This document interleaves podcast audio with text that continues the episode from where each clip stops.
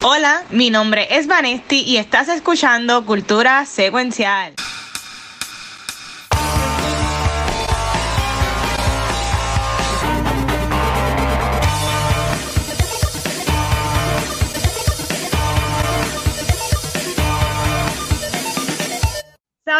Corillo y bienvenidos a un nuevo episodio de Cultura Secuencial. Yo soy Vanessa y estoy súper pompeada de estar aquí otra semana hablando de cultura popular. Pero antes de comenzar, yo quiero que los nuevos invitados a Saltburn se presenten.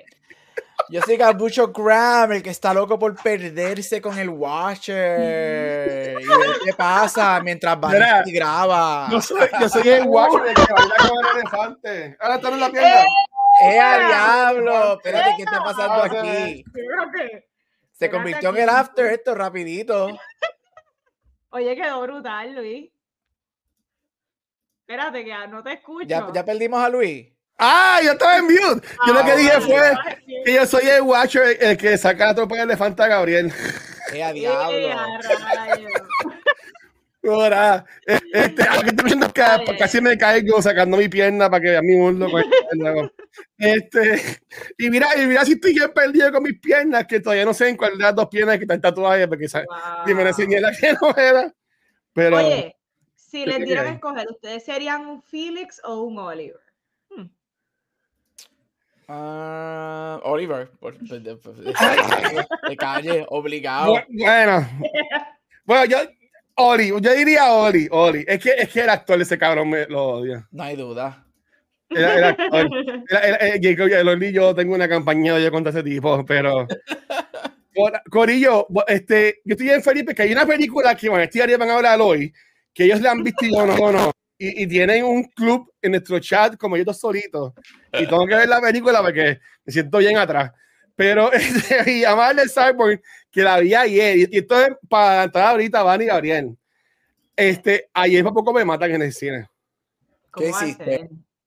Hablar duro. Ustedes saben que yo pues, hablo duro, sin embargo, ustedes usted saben que yo puse- yo en el chat puse, mira, sí, yo digo que está en el cine, después, después, había como unas 20 personas, pues llegaron ahí, todo el mundo como que photo finish. O sea, atrás, yo estaba como que así, estaba atrás, en Fine Arts, en la sala 4. Este, atrás mío había una muchacha que estaban hablando bastante, y yo me quedé callado, yo me quedé callado, por las que estaban al al frente, y saludo a ustedes tres. Chicas que vieron Cyber ayer en Finance de Popular Center en San Juan, Puerto Rico.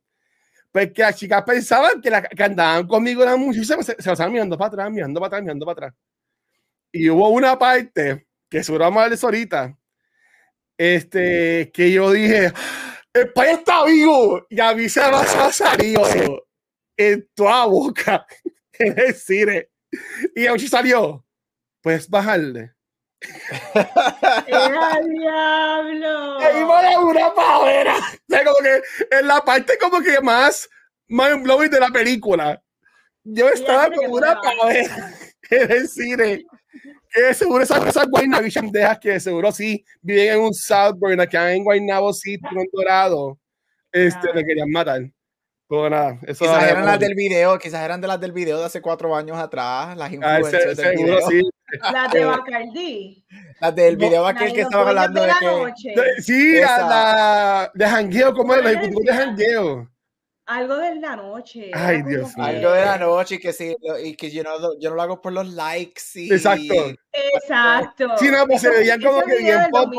2017, 2016, eso es icónico. Y hacían sus copitas, hacían sus copitas, ya, ya están de Girls Night y yo se los jodí, pero pues yo me la disfruté. Pues eso póngalo ahorita. Este, Corillo, ok. Eh, ah, por segunda semana consecutiva, porque Vane, la semana pasada, Gabriel y yo teníamos un con de temas, dejamos un montón de temas atrás y dijimos, ay, no te vamos a grabar el lunes, no te vamos a grabar el lunes. Hoy hay un montón de temas más, así que vamos a- voy a dejar cosas que quería hablar sin hablar, pero lo que no puedo dejar sin hablar, y aunque esto no es un podcast de gaming, ¿verdad? Es que Corillo salió el trailer de Grand Theft Auto 6. Y aunque YouTube me lo tumbe, Sia, do you know why you're here? lo voy a poner para que Martí y Ariel lo vean. Y después hablar de lo que pensaron del mismo. Estoy en vibes de CSI. Pero vamos a dejar el intro de la música. A mí me encanta. Esto es Florida, ¿verdad? Sí, es tipo Miami, Miami. Florida. Lo que están queriendo tirar, que ya hay, ya hay uno que es Vice City, que la gente está haciendo pero es como un Vice City parte 2 o lo que sea. Tienen mucho que sobrepasar. porque- 10 años llevan este, haciendo este juego. Wow. Bueno, y más, porque el juego va a salir en 2025. No va a salir en 2024. Pero salió. Y lo cuento. lo- Y lo que, lo que, está- lo que termina en el trailer, básicamente son como que escenas, clips, way hablando de social media, porque se ve como Instagram, YouTube. Is by sticking together. Vemos al protagonista, que es un muchacho y un muchacho, que se ya liqueado también ya hace meses atrás. Que van a ser dos personas. Trust. Yo tengo preguntas. Y es verdad, no se ve mal. No se ve mal las gráficas. Esto, obviamente, ¿sabes? Esto, esto se va a quedar con todo y pues va a salir para el 2025. Lo más curioso de esto es que ellos anunciaron la semana, desde, desde hace años estaban diciendo cuándo va a salir el trailer, cuándo va a salir el trailer. Y quiero poner esa escena y sigue la música. Este, y la, y la gente como que pendientes al trailer, porque obviamente, ¿sabes? Esto es un juego que la gente lleva años esperando por, por, por esto, ¿sabes? Grand Theft Auto 5 yo me acuerdo que salió en el PlayStation 3. Y después yo me lo compré en Wow. PS4 y ha salido en 20.000 versiones de, de consola. Este, y es un juego que mucha gente está esperando, pero esto salía mañana a las 9 a.m. Eastern, que es a las 10 de Puerto Rico. No sé qué hora eso sería en tiempo Gabriel, allá donde, 7, 7 de la mañana. donde él, él vive, pero hoy, como a eso de las seis y pico, unos Crypto Brothers lo ligaron en, en, en Twitter, en X. Y aunque nada más tuvo unos pocos minutos, enseguida todo el mundo, pues de ahí lo capturó. Y, y pues a mí me lo enviaron. Yo obviamente no lo voy a poner en ninguna red social porque, o sea, el Rockstar me iba a tumbar, me iba, me iba hasta a mí. Este, pero a los segundos Rockstar dijo, mira, fuck it, y lo lanzaron hoy. Este, y ya, ya hoy tiene que haber cogido casi, yo, yo diría, par de, par de, tiene que estar ya con los millones de views, ya el, el trailer. Este, ustedes dos, ¿qué les pareció? ¿Qué vieron? Si les gustó algo, les llamó la atención.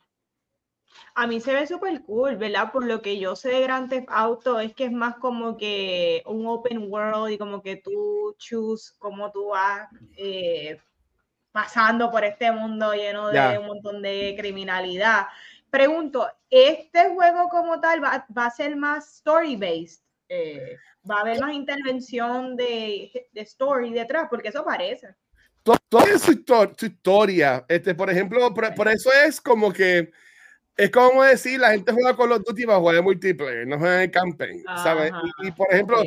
los últimos Grand Theft Auto, este, San Andreas, Vice City, eh, más la gente del 4, más la gente lo jugaba por la historia, pues ya como Ok, salió el cool. 5, también salió lo que es el multiplayer. Y pues obviamente eh, eh, ellos pudieron tener 10 años o más, 10 años entre el 5 y el 6 ahora, por todos los chavos que le hacían multiplayer. ¿sabes? Este juego que tenía casi 10 Wow. años como que ya salía siempre en los más vendidos. Este, y este es el juego, obviamente, va a venir todos los tiempos en este Auto 5. So, Rockstar, Wow. chavos de más tienen para hacer Ujú. esto. Pero, pero si sabes que esa historia, y vemos que ellos son los protagonistas, pues seguro va a ser, la, o sea, la historia de seguro va a durar, maybe como 20, 30 horas, pero lo más que la gente le va a meter es el, el online, que es lo que más se vendió en el 5, Ujú. en verdad. Qué brutal. No sabía que era el, juego más vendido. Yo sí, Sacho, sí, Theft Auto 5, como o sea, salió participó de PlayStation 3, pues salió en PS4, salió en PS5, este, y ¿sabes? se ha vendido con cojones. Digo, la- digo esas que son las que yo he tenido, pero también salió para Xbox y un par de cosas. Sea, y, y tú, Gabriel, este, ¿ya, ya viste el trailer? ¿Qué te pareció? Este, estaba ahorita en, metido en, um, en Twitter cuando se liqueó y empezó a ver todo el mundo. Traté de buscarlo en leak version antes que saliera el oficial, porque todo el mundo en mi Twitter que sí lo liquearon, que se lo liquearon. Entonces, cuando entré a la página de la página oficial esa que lo liqueó, bueno, la página que lo liqueó, Twitter lo tumbó, automáticamente tumbaron la página. está Y sí, bien brutal. Y los están buscando como canterazo para hacerle igual que el juego. Este, y después vi que rápido tiraron entonces el, el trailer oficial, lo vi. A mí me, yo me crié jugando Grand Theft Auto. O sea, yo me crié con Grand Theft Auto PlayStation 1, jugando Ah, eso. Este, y yo no sé por qué Mike me dejaba jugar eso cuando chiquito, pero pues Mike me dejaba jugar eso, las cosas que uno hacía en ese juego. Pero a mí me gusta, me encantó el 5. El 5 para mí es uno de los mejores juegos ever made. Está allá arriba con varios juegos de, de Mario, varios juegos de Zelda, este, entre otros Metroid y whatever. Este, estoy bien interesado en ver qué hacen, este, porque ha pasado ya casi una década. Cuando salga el juego en el 2025 va a ser más de una década desde el quinto. Esto está cool. El trailer se ve cool. El trailer no me dice nada.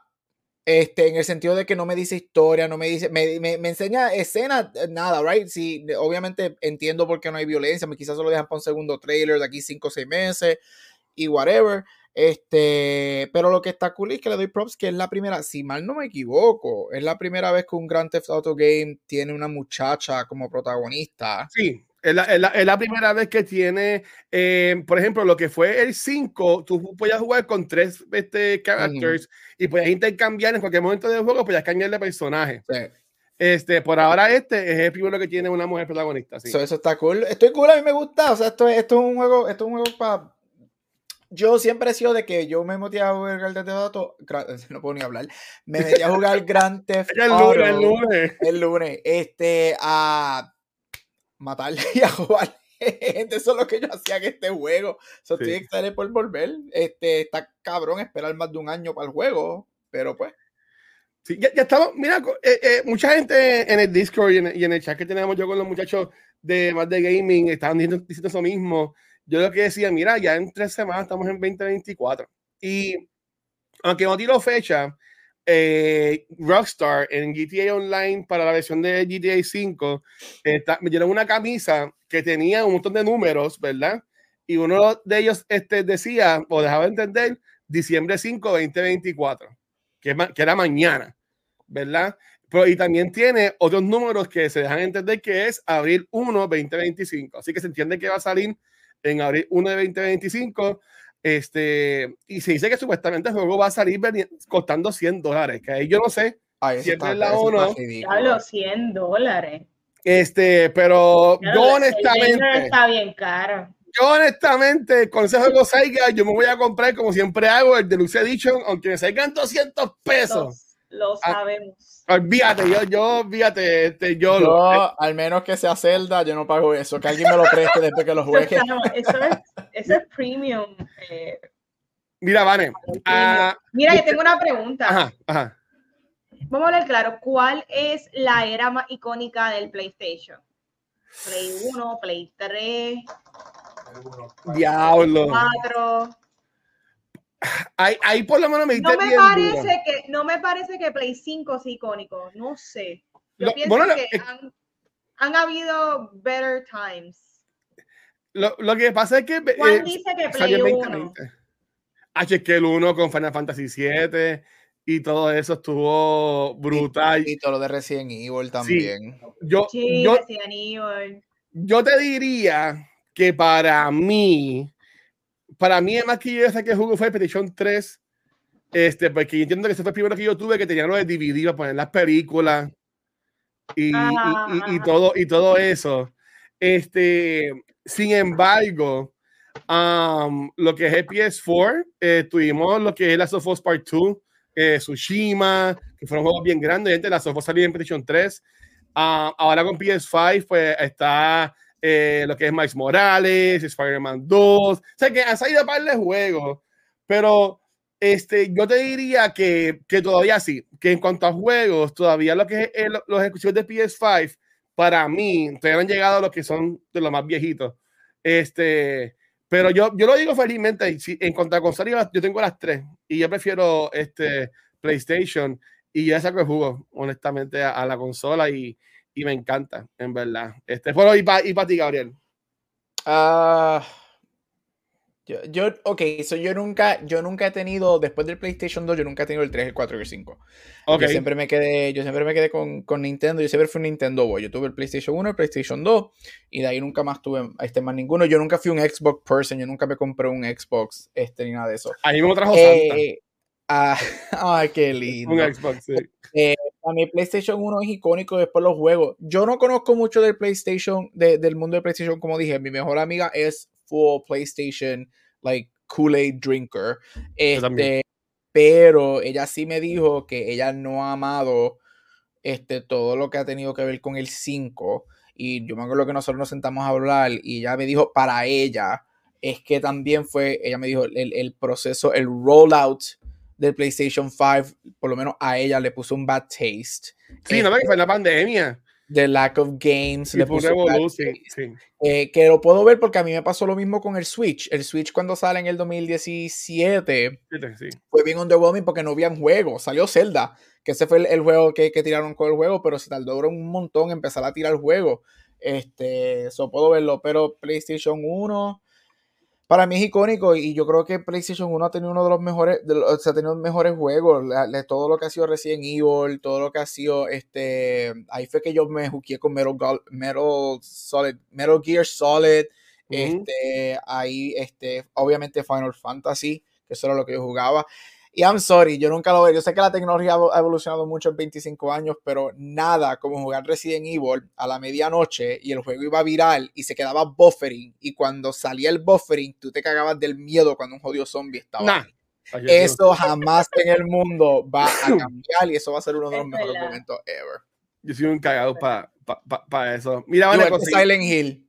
No, no, yo no. Conseguí los números. Según Google, este, para noviembre de 2023, Grand Theft Auto 5 ha, ha vendido más de 190 millones de unidades en el mundo entero. Wow. Y el juego salió en 2013. Eso va a tener 12 años este, entre lo que fue el 5 y el 6. Eh, para cuando supuestamente va a salir en abril 1 del 2025. Así que nada, Corillo. Después, obviamente, hará más de eso. Esta semana, también el jueves, son los Game Awards. Que seguro ahí el jueves, pues tirarán algo más ahí. Nosotros vamos a ser uno de los co-streamers oficiales del evento. So, este, yo estaré ahí comiendo popcorn, viendo el- el- los Game Awards ahí. Así que, este, que nada, a ver si tiran algo más el jueves. Pero entonces, Vane, ya que te llevamos tanto a Vane, y para hablar de esta película, que de, yo espero que esta película esté en el top 10 de ustedes dos, cuando hablemos en el par de semanas. Este, Vane, ¿de qué tú quieres hablar el día de hoy? Pues mira, yo por lo menos lo que vi esta semana, que por fin vi algo, eh, vi la de May December, gracias a la recomendación de Gabriel, y qué bueno que estaba en Netflix, que es un streaming service accesible. Y está bien interesante porque la comencé a ver sin saber nada, que es como me gusta ver ahora las películas, sin tener ningún tipo de contexto. Y automáticamente comienza la movie, ya los primeros 10 minutos me voy percatando que lo que está sucediendo es bien similar a un caso bien infamous en el 97. Y luego de terminar la película, es loosely based eh, del caso de... En, la vida real fue una maestra que en el 97 se eh, violó a un chico de 12 años. Este, yep. Eh, bueno, exacto, she raped him y terminaron casándose luego de que ella salió de la cárcel. So, la película, eh, básicamente eso, pero en No este caso eso. es de esta señora que trabaja en un pet shop y ella recluta a este minor para que fuera su, su asistente y ahí comienza eh, que realmente esto tú lo vas con... Yo estoy contando todo esto, pero no sabemos todo desde el comienzo de la película. Te van dando glimpses y te van dando un foreshadowing de qué es lo que sucedió. Pero aquí lo más fuerte son okay, los performances.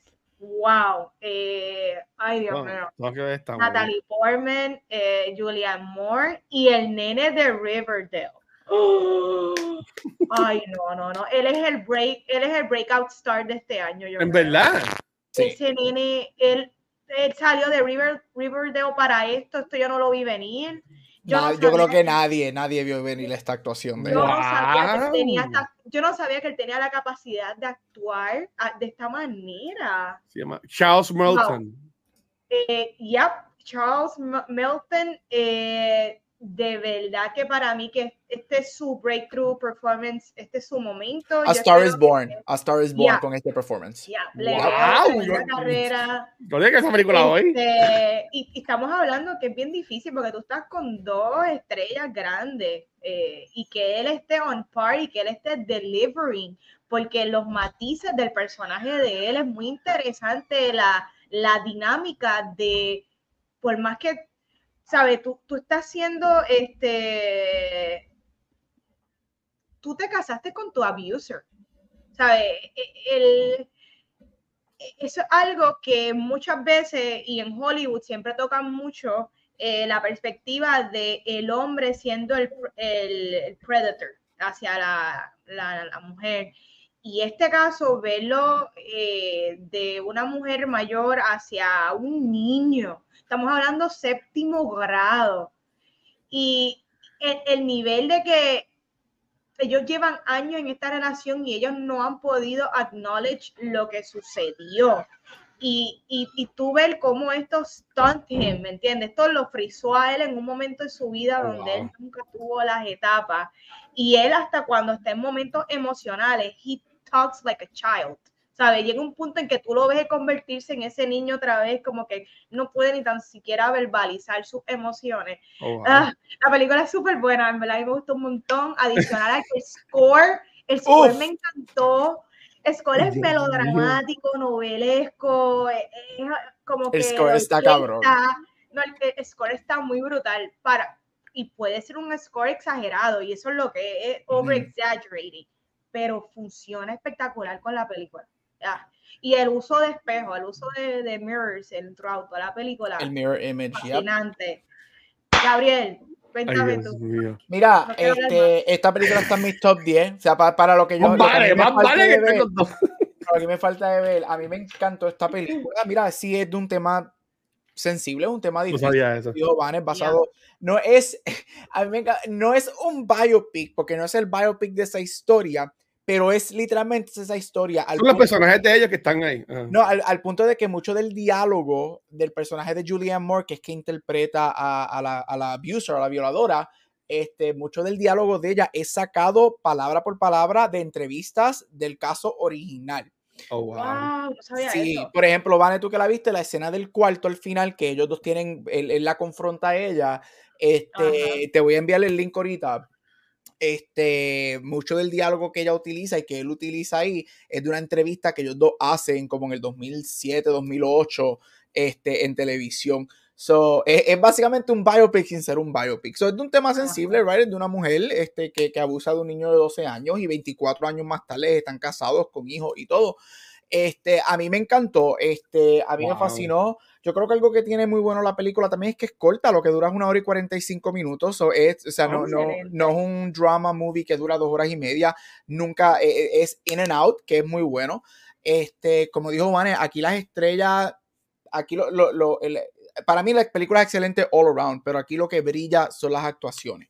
O sea, lo que es Natalie Portman y Julianne Moore, they haven't been that good in years, honestly. Ellas me Wow. fascinan. Natalie Portman tiene un monólogo interrumpido de cinco minutos en la película que tú dices, ella está El de los acting, estudiantes. el de- Natalie ella- Portman. Ah, Natalie Layers. Portman, ¿Y ella ella- está, ella- la amiga del, la amiga del nene o ella está, es Natalie Portman está actriz. acting con Layers, capital A en esta movie Yeah. y tú te quedas como que este Julianne Moore Wow. monster, o sea, el personaje de ella es un monstruo y, y ella es única y, y- y obviamente ella al lado de Natalie Portman, quizás como que en your first watch tú dices, ay, ella no es tan grande, pero es porque el personaje de Natalie Portman es bien out there y Julianne Moore está jugando con tu mente y tú te das cuenta que ella es un monstruo, porque hay momentos, que eso es lo que me gustó mucho del guion, hay momentos que obviamente tú sabes que ella lo que hace es mal, pero hay momentos que tú dices, quizás ella también está en un encapsulated, en un estado mental que no la deja a ella crecer tampoco, hasta que por lo menos para mí hay una escena en el cuarto al final de la película que dice, esta mujer es un monstruo, esta mujer es un fucking monster que ha abusado y ha groomed de este niño, pero como dijo Vane, aquí la estrella es Charles Melton de la película. Yo no lo niego, yo soy fan de Wow. Riverdale, yo vi todo Riverdale, aunque el último season no fue una porquería, Yo no pero yo vi todo Riverdale.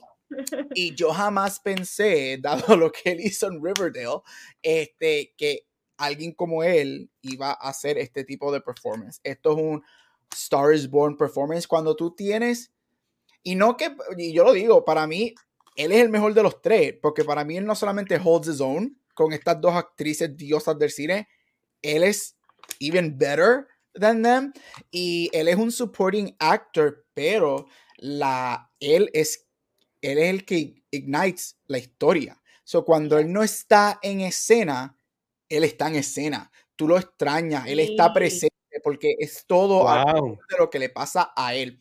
Y cuando él está en escena, a mí me encanta. Lo más que yo me llevo este de su performance es, obviamente, él actúa, tiene sus escenas buenas, tiene sus gritos, tiene sus lloriqueos, tiene todo, todo, todo lo que... Sí. Pero a mí lo que me mató y me rompió el corazón y se me aguaron los ojos en dos momentos específicos fue su fisicalidad.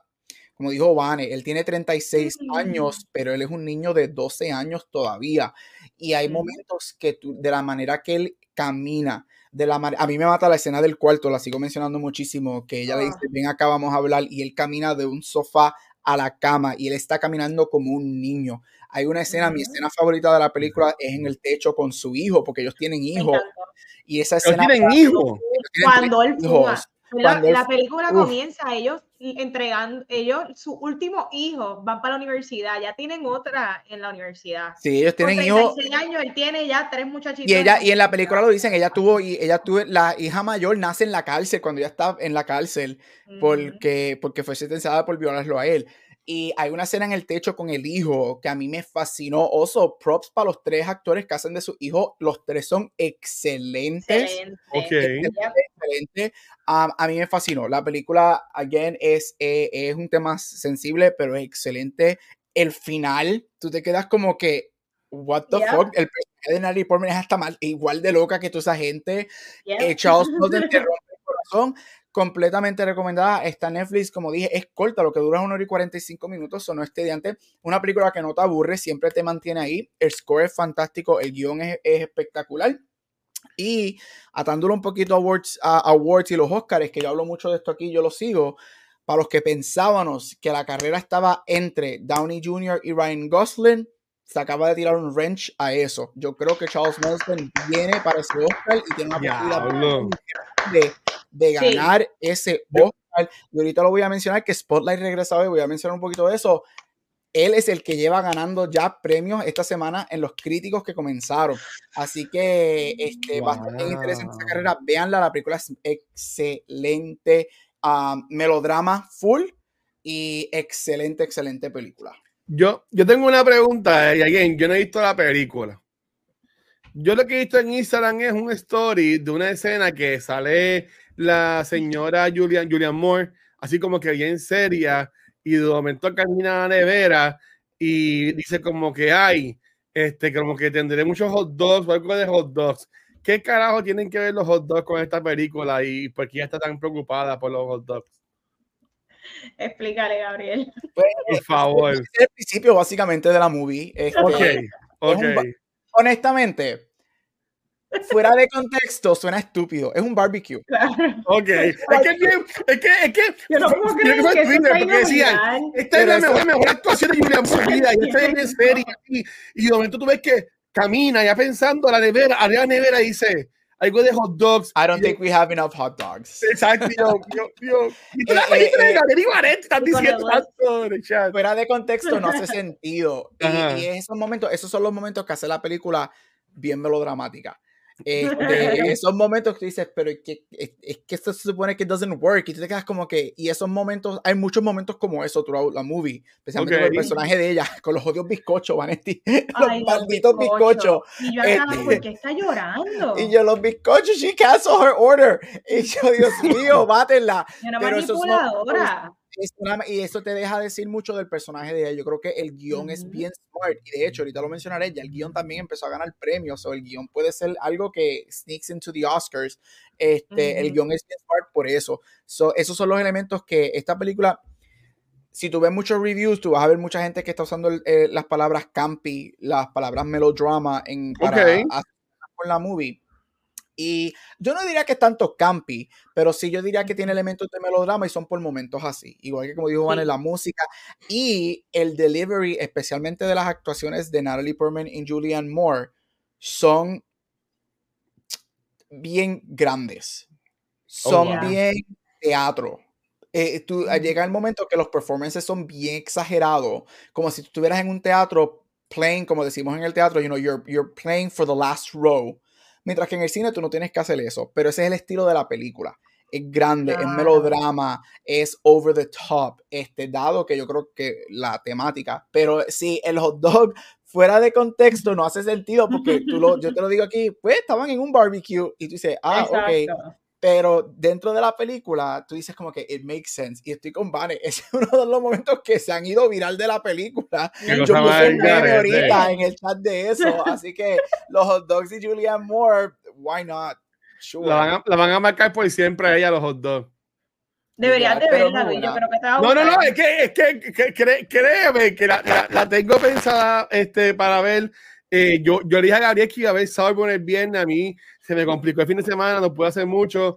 Este, terminé yéndola ayer, pero eh, está en mi lista. Está, está en mi lista de. Porque es la usa. Hay, hay una Yo confío en escena, ustedes dos y ustedes dos han hablado tanto de esta movie que yo, pues, tengo- tengo hay que una ver. escena, hay una escena que no es que llega al nivel de Saltburn en lo absoluto, pero como que tiene un sprinkle de Saltburn. Este Vane, cuando ella va, cuando el personaje Sí. de va al pet shop, en la parte de Ah. atrás, hay una escena que tú dices, yo, estaba, yo la vi yo, ay, esto es como que Saltburn-ish aquí, yo, Sí, espérate, ¿para dónde va a ir está esto? Y ella empieza a hacer algo que yo me Saltburn. quedo, espérate, ¿qué va a pasar aquí? Like, what is going on? Sa- no, quedé- está.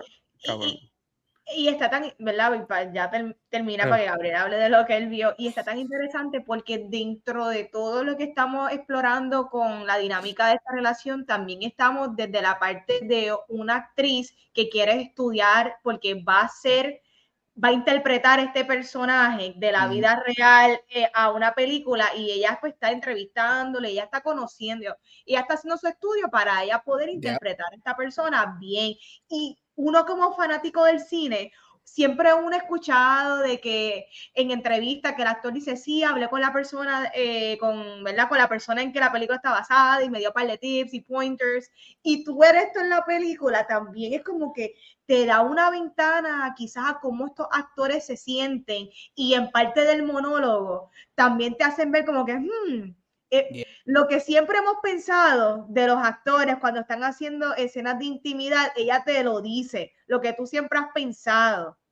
Y está, está, está, ay, está bien bueno. So, watch el tu cara, porque ahora me di cuenta que no lo Me imagino que esa es Natalie Portman. Esa es Natalie No, Portman. Sí, so la película es Ok. la historia, pero Natalie Portman Es es una... perdí, perdí, oye, No, ¿qué es esto? guacho, fue, que no, fue que nosotros dijimos, Natalie Portman es... Parece eh, que esta es Natalie otra Portman es- película. de Sí. ¿cuántas películas hay aquí? Es No, Natalie. Portman es una actriz y Natalie Portman se está quedando con ellos una Oh. semana porque eh, Natalie Portman va a ser, ella, Natalie Portman va a interpretar a la mujer en el Wow, qué biopic historia. giro que le dan, ok. Natalie Portman, eh, no viviendo con ellos, porque ella está quedando en un hotel, pero con ellos una semana para conocerlos, entrevistarlos y get into their life para poder hacerla a ella en el biopic de esa historia. So, esa es la historia de la película. ¿Qué, qué? Bueno, es que no quiero decir de Cyborg, pero. Dale, tienes que verla. Sí, na- ok, sí. Mira, me acaban de enviar un mensaje. Yo que amo a Troy Baker. Supuestamente Troy Baker es el que hace la voz del muchacho en este Fausto 6. No sé. No, no confirmado, pero es lo que me acaban de enviar, porque sé que a mí me encanta él en la Sofosi y en otras cosas, pues. Pues nada, este. Otra película que también mucha gente está viendo, que pues. Ya, ya tú la viste también, ya tú también, también la viste, Vanesti, la película, la que Gabriel va a hablar. ¿Cuál? La que Gabriel va a no, hablar. no la he visto.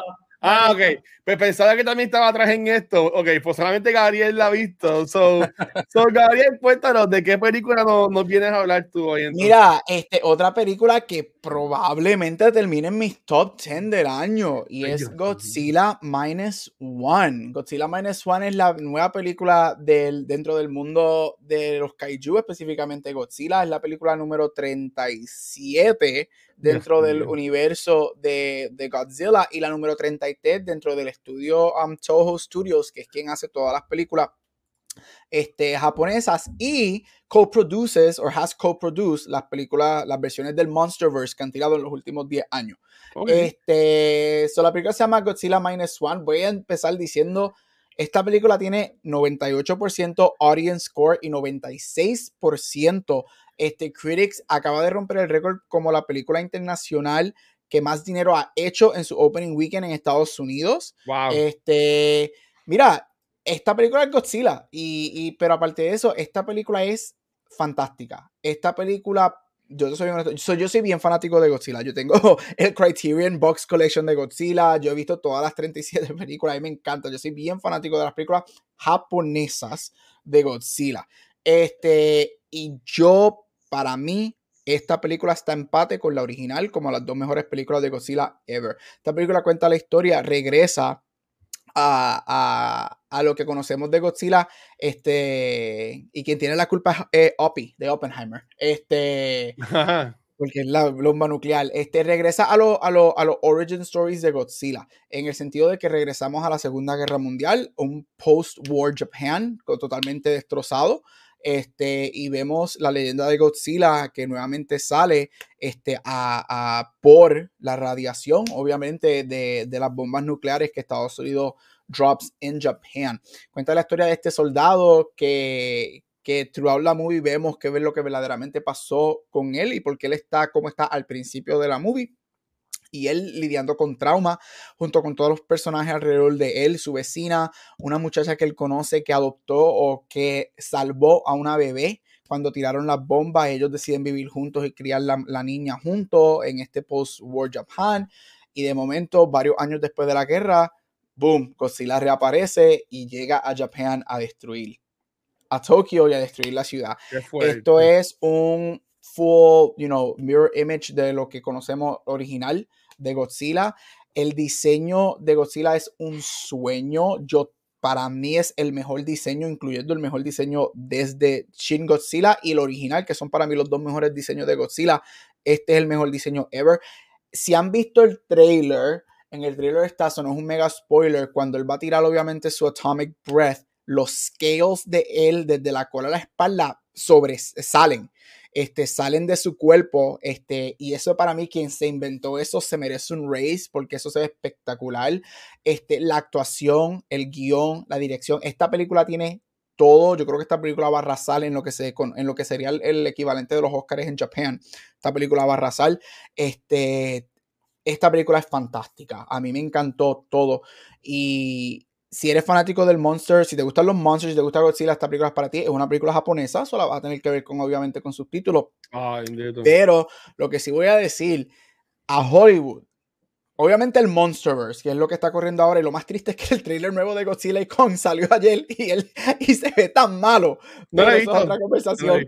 Este, esta película, no solamente al Monsterverse, mano, a esta película a Hollywood le debe dar vergüenza, vergüenza ajena de cómo esta película puts to shame los modern blockbusters que Hollywood está dando. Esta película se echa al bolsillo a películas de superhéroes, esta película se echa su bolsillo a, a casi todos los blockbusters que han salido de los últimos, yo diría, décadas, se los echa al bolsillo. Y esta película costó 15 millones de dólares. Yo no sé qué carajo está haciendo Hollywood, haciendo películas de 300, 350 y 400 millones de dólares y nos dan esas porquerías visuales, mientras que esta película con 15 millones de dólares nos ha dado una de las películas más bellas del año. La escena de destrucción de Godzilla, eh, cuando él entra a destruir la ciudad, una de las mejores escenas del año y esto es básicamente una película de horror. Godzilla ve espectacular y lo sigo diciendo. Esta película acaba de poner to shame a los blockbusters de Hollywood. Así que Hollywood despierta porque si una película japonesa con 15 millones se ve de esta manera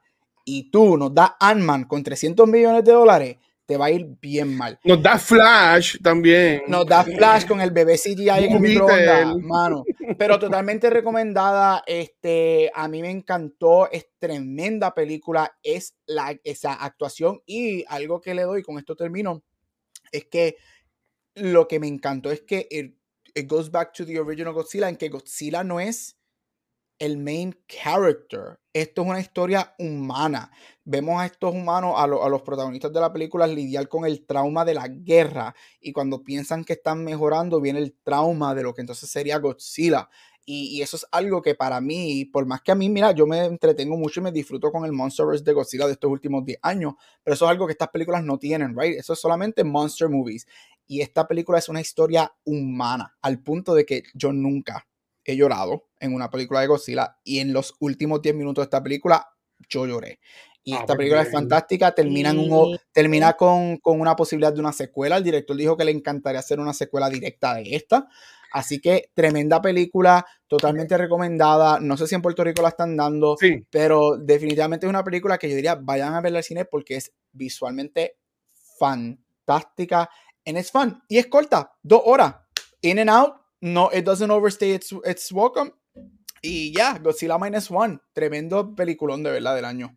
sí, en el, en el Scene salió el Godzilla de Warner Brothers con King Kong para decirle que se una a ellos en, en la secuela.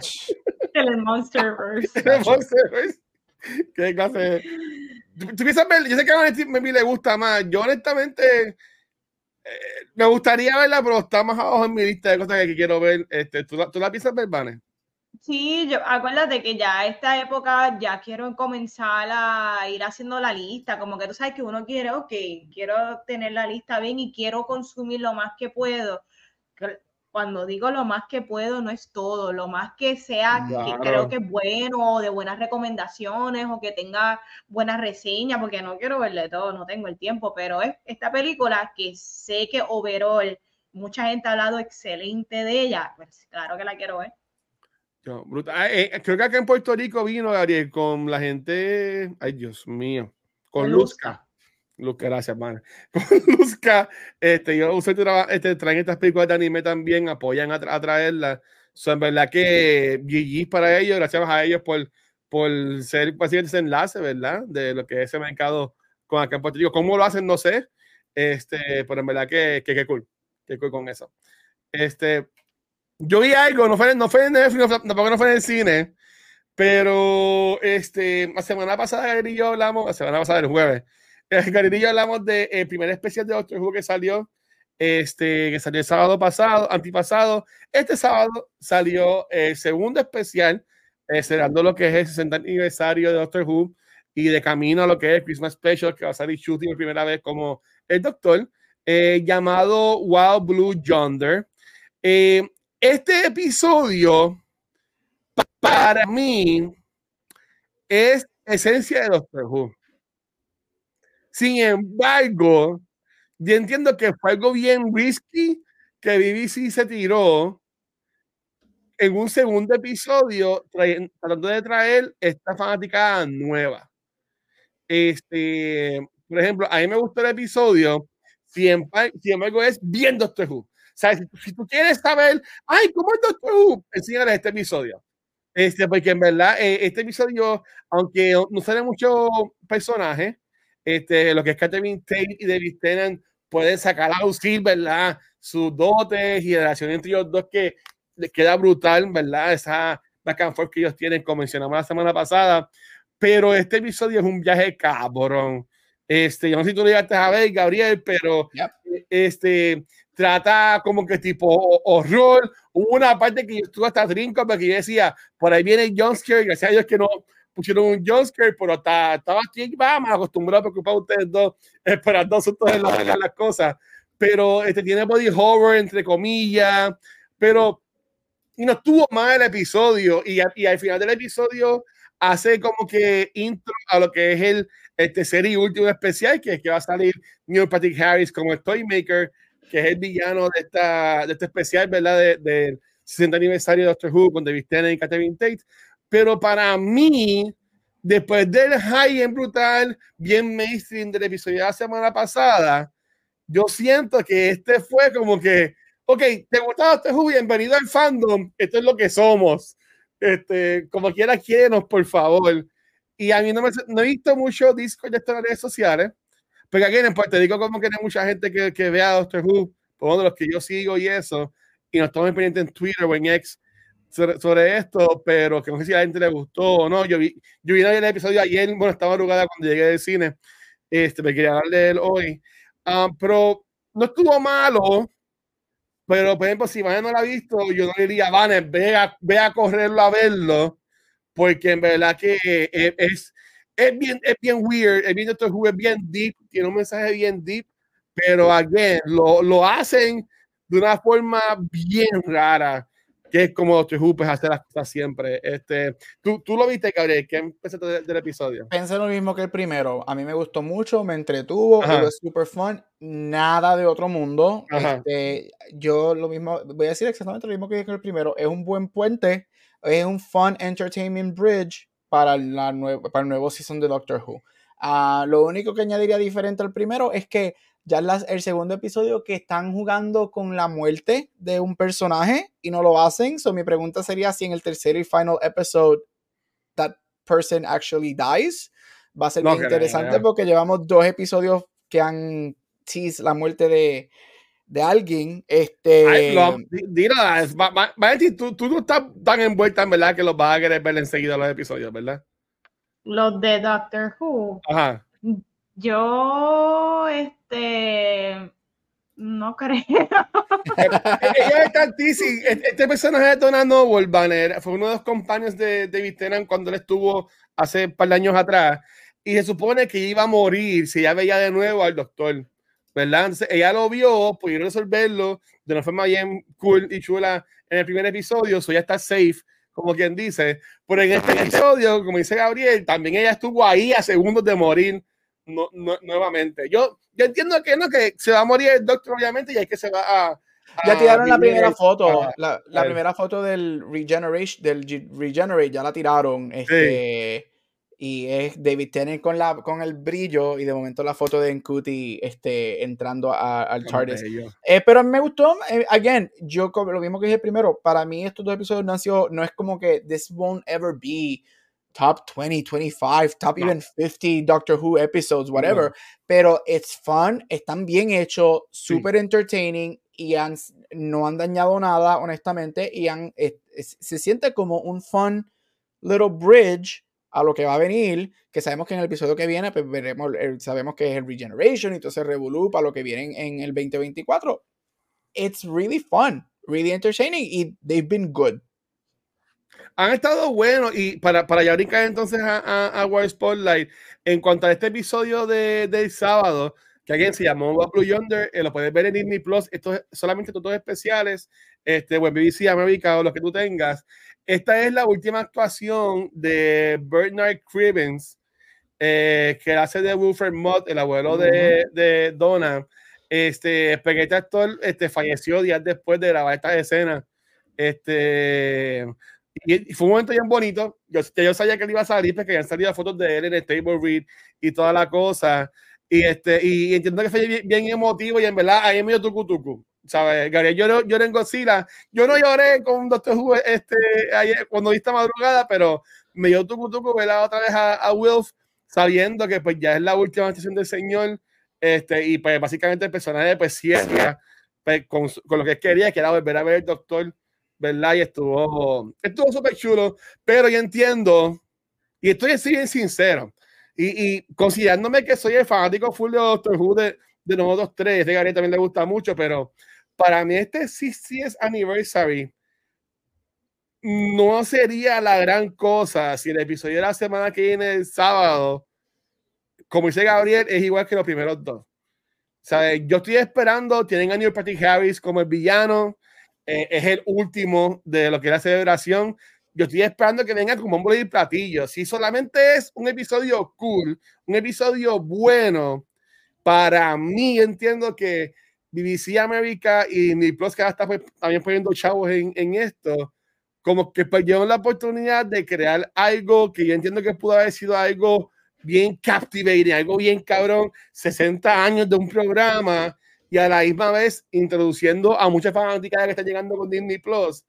Siento que si, si la semana que viene, el, jueves, el sábado, perdón, no, no por ahora, para mí va a ser una un juego de opportunity de parte de, de ellos. Pienso yo. No sé, no sé si tú estás de acuerdo, Gabriel. Porque pienso que tiene que estar bien cabrón el episodio de sábado. No estoy decepcionado, pero estuvo ok, honestamente. Por ahora. A ver qué pasa la semana que viene. Entonces, este, pues Vanetti ya se acabó.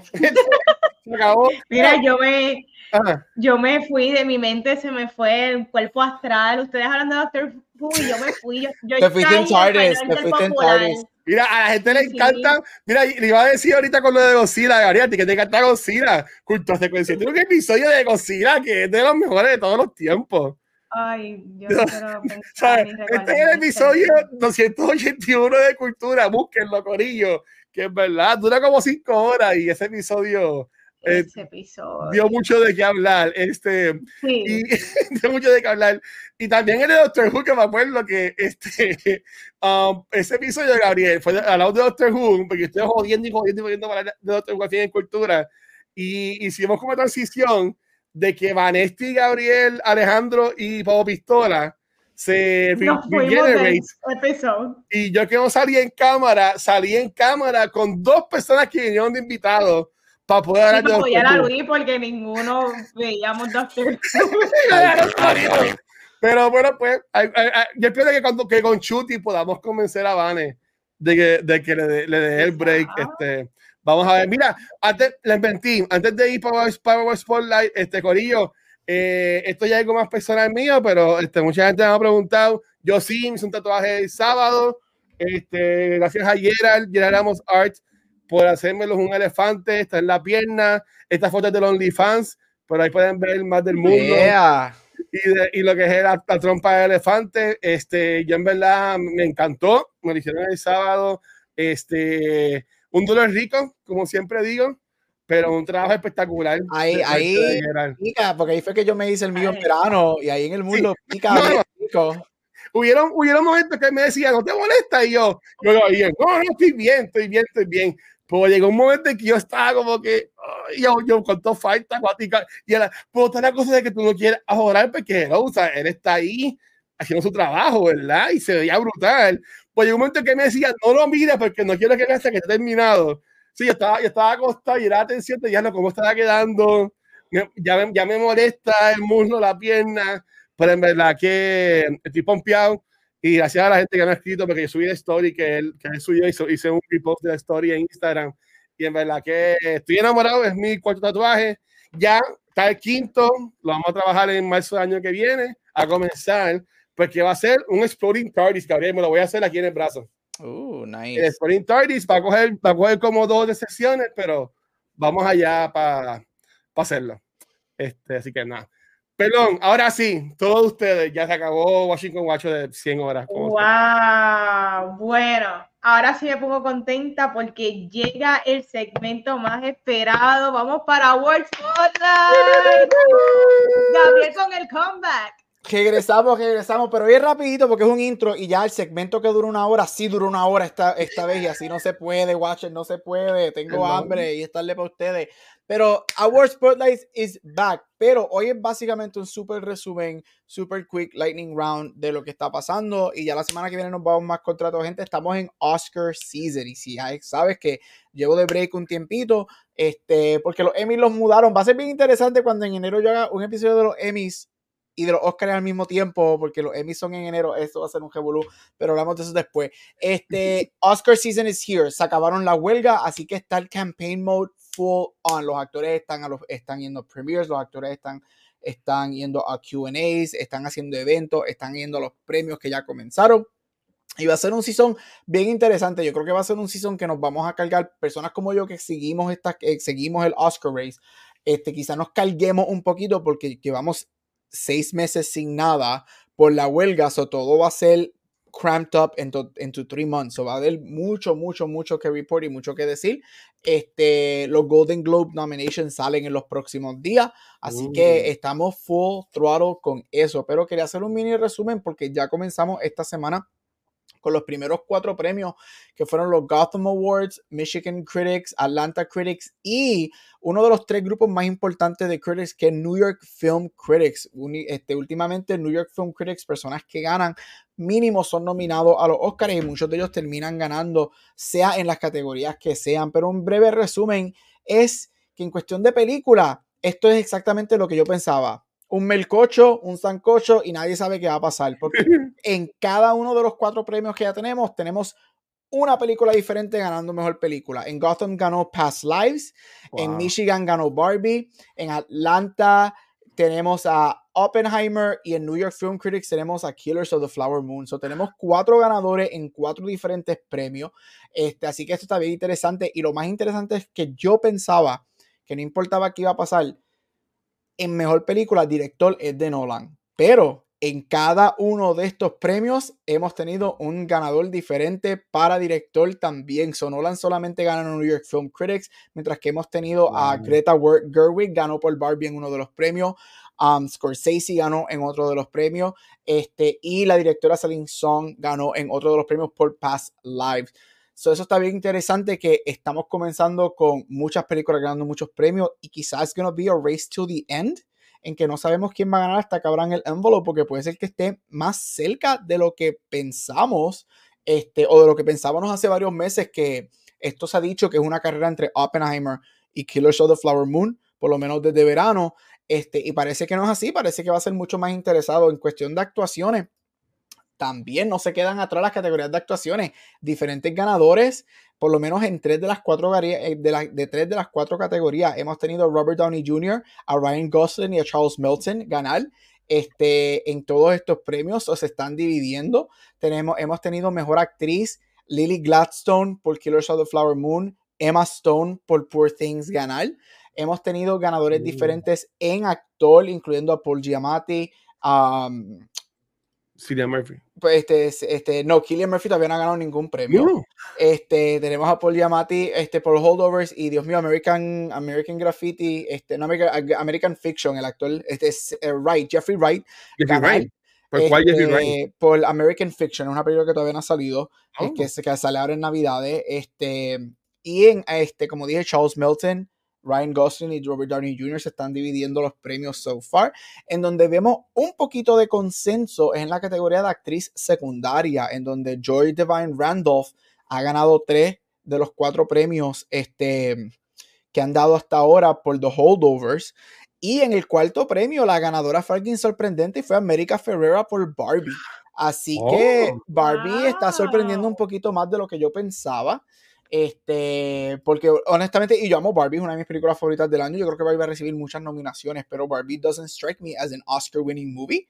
Este, al menos que No, es algo técnico. Y maybe Ryan Gosling, que yo sigo diciendo que está ahí bata- batallándose ese Ah, bueno. Oscar, pero el hecho de que Barbie acaba de arrasar en uno de los movie critics, ganó en Michigan, ganó todo, ganó nueve de los premios, este, Wow. incluyendo mejor película. Va a ser bien interesante. Estábamos hablando ahorita, Van y yo, de May December. May December ya ha ganado tres de estos cuatro premios en guion este, Oh. por Original Screenplay, este, y era algo que no se esperaba, este, right, y Adapted Screenplay, que es donde tenemos a Killers con Oppenheimer, entre otros, se han dividido los premios. Has tenido American Fiction, has tenido Oppenheimer, has tenido a Barbie, has tenido a Killers of the. Flower Moon, so está bien dividido. Para mí, en cuestión de de predecir, that sucks, porque you know, o sea, vas a predecir y pues tu score quizás no sea el mejor, pero it keeps it fun. It keeps it fun porque algo que sí yo odio, aunque es bueno para mis scores y para mis predicciones al final, como el año pasado, que yo sabía que everything iba a arrasar con todo, este, eh, se pone predecible. Se pone predecible y ya, ya todo el final de la carrera ya tú sabes quién va a ganar y está cool. So, si esto sigue así, ojalá sea un, un, un season bien interesante. Yo creo que muchas de estas películas son worthy de muchos premios, honestamente. A mí me encantaría Sí. una noche en los Oscars que spread the wealth y que Oppie gane algo, Killers gane algo, Barbie gane algo, Holdovers, May December. Y eso me haría bien feliz. Uno de los pocos años que, que hay muchas películas que yo creo que son merecedoras de muchos, muchos, de, de varios premios. Y espero que sea así. Eso es un breve resumen de lo que está pasando. Our Spotlight is back. La semana que viene, este, los próximos días, hay muchos premios, hay varios críticos eh, también pendientes a Puerto Rico's Critics Association, que también nosotros tenemos nuestros premios coming soon. Así que va a ser un season bien, bien interesante. Yo sigo diciendo Team Barbie. um, y ya, Team Barbie. Full on. Este, vamos a ver, esa, es mi- esa es por quien yo votaría para mejor película, pero vamos a ver qué pasa de aquí a allá. Este, it's gonna be a fun Oscar season. Y ya, que llevamos una hora y tenemos que hablar de otra de mis películas favoritas del año. Yes. Yo tengo una pregunta. Dígalo, jefe. Este, ¿tú crees que este año, porque todos los años que llevamos hablando de cultura y más de te gusta, ¿verdad? Acá también en el show principal, como que este, habla mucho de los premios y eso, pero para mí que este es el año que más películas hemos visto o que más películas ustedes han hablado que dicen, no, este actor o esta actriz debería estar ahí o, o lo que sea. Yo creo, no sé si estoy mal, me pueden corregir, que fue reciente que subieron a 10 las nominaciones de mejor película o algo así. ¿Tú crees que eso se podría hacer también para otras categorías, para dar más espacio, para, para que simplemente tengan lo de cuando salga el nombre, salga Awards Academy nominee, fulano o, o fulana? Um, so, el- una que bien- lo nominen es bueno, porque te nominaron. Es una, conversa, es una conversación súper interesante. Hay mucha gente que, que, que está en ambos lados. Este, para lo de película, obviamente, fue después de Nolan en el 2008, cuando Dark Knight no es nominada, que extienden a 10 y después de dos años hacen un, lo que se conoció como un sliding scale, que depende de la cantidad del porcentaje que tú recibas y va a ser entre Oh, 5 ok. a 10. Entonces, este año oficialmente, regre- no, el año pasado oficialmente regresaron a 10, o siempre va a ser 10 en mejor película. Eh, yo soy del lado que caigo que a mí me gustan 5. Este, y suena feo, I get it, este, pero you were talking about an Oscar. Este, y para mí es, tú estás batallándote to be the best of the year, right? To be algo de los mejores. cin- So, para mí debería quedarse en 5. Por ejemplo, los Golden Globes acaban de subir a 6 sus premiaciones. Ah, puedo ver, entiendo, enti- yo completamente entiendo el razonamiento por qué extenderlo, right? En un año como estamos hablando, este año, a mí me sorprendió que este año eh, muchos performances han salido de la nada, especialmente en los últimos dos meses, de que, oh, they could be in contention, right? Pero para mí eso es lo bueno, quizás mi mente competitiva de deportes y dance, para mí no es un premio de participación. Para mí, like, if you're some of the best, you have some of the best. Mm. So, yo lo mantendría en 5. Yo no tengo problema con la con película que sea 10, pero en otra, en todas las demás categorías, yo lo dejaría en 5. Este, pero hay mucha conversación de eso, right? Porque también tú puedes hacer el caso de que, diablo, tú podías escoger fácil, 10 personas podían entrar fácil a cualquier categoría. So, it's interesante. De que puede pasar, puede pasar. ¿Lo veo pasando los próximos años? No creo. Yo creo que todavía la academia, por lo menos en los Oscars, en los Oscars está este sentimiento de Exclusividad. es exclusivo, right? You're, you're, you, you want to be with the best, right? You want to be one of the five, uno de los cinco mejores del año. Este, y cuando tú abres, hay mucha gente que piensa que cuando tú extiendes ese número, estás abriendo, pues, it's like anybody could get in, por decirlo así, right? Este, pero es una conversación interesante, buena pregunta. Yo creo que si es posible, no lo veo pasando rápidamente, pero no me sorprendería si en algún momento sucede. Ay, cool, cool. Que tenía, tenía esa duda, porque ahora mismo ustedes que se, se han hablado un- de un montón de gente, me acuerdo que América Ferrara lo hablamos aquí. Yo tengo miedo de que den, le den el Oscar de mejor, de mejor canción a Ryan Gosling, como que para darle algo, ya no jodan más nada. Pero él no gana, él no gana el Oscar si esa canción gana. Porque él, No. él no escribió la canción. Ah, no, pues, pues no. Yo quiero que mi papi chulo tenga su Oscar, se lo merece ya, coño. Hay que verlo. Este año está bien difícil y estoy pompeada como Gabriel dice, está tan dividido y hay tanta, hay tanto performance bueno y película buena saliendo ahora a última hora que, que esto lo convierte más interesting. Probablemente en dos semanas Gabriel viene y dice, esta otra es el frontrunner. So, Ajá. Eh, lo yo estoy bueno. esperando por películas como Poor Things, que es la de Emma Stone, que dicen que Mark Ruffalo es excelente en esa película sale esta semana. y que está Es también verdad. puede ser un, un little wrench en la carrera de supporting actor, uno nunca sabe. ujú. ¿Él ha ganado antes? Marúfalo, No, tampoco. no, él ha sido nominado tres veces, pero nunca ha ganado. ¿no? Ya. Y dicen que Emma Stone está completely unhinged en Dicen ese que es el mejor performance de. Emma Stone ever, so estoy bien interesado en ver eso también. Tan bella ella. que hay que verlo. ¿Te imaginas que Ryan Gosling sea el presentador y que dé el trofeo a, a ella y se pongan a bailar como la hablan en tarima? Sería algo perfecto. Y yo apago el televisor en esos momentos. Y ahí mismo Gabriel va y rompe la pantalla. Como los memes esos que tiran los televisores así cuando pasa algo, literal.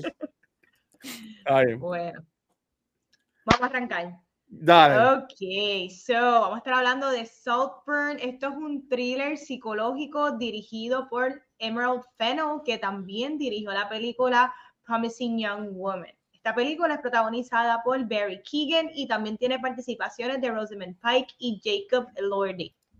Esta película comienza con Oliver, estudiante de la Universidad de Oxford en el 2006, que repentinamente hace una amistad con el chico popular llamado Felix. Pero la pregunta es, ¿qué tal me pareció esta película? Desde que salió Promising Young Woman, gracias Gabriel por, por recomendarla yo me he convertido completamente en el Emerald Fennel, eh, parte de ese fanbase. Así que todos los proyectos que ella vaya a trabajar, ya sea frente a cámara como detrás de cámara, yo voy a estar ahí presente. Pero esta película, desde que vi el trailer, tenía esta, esta esencia de, de un glamour oscuro.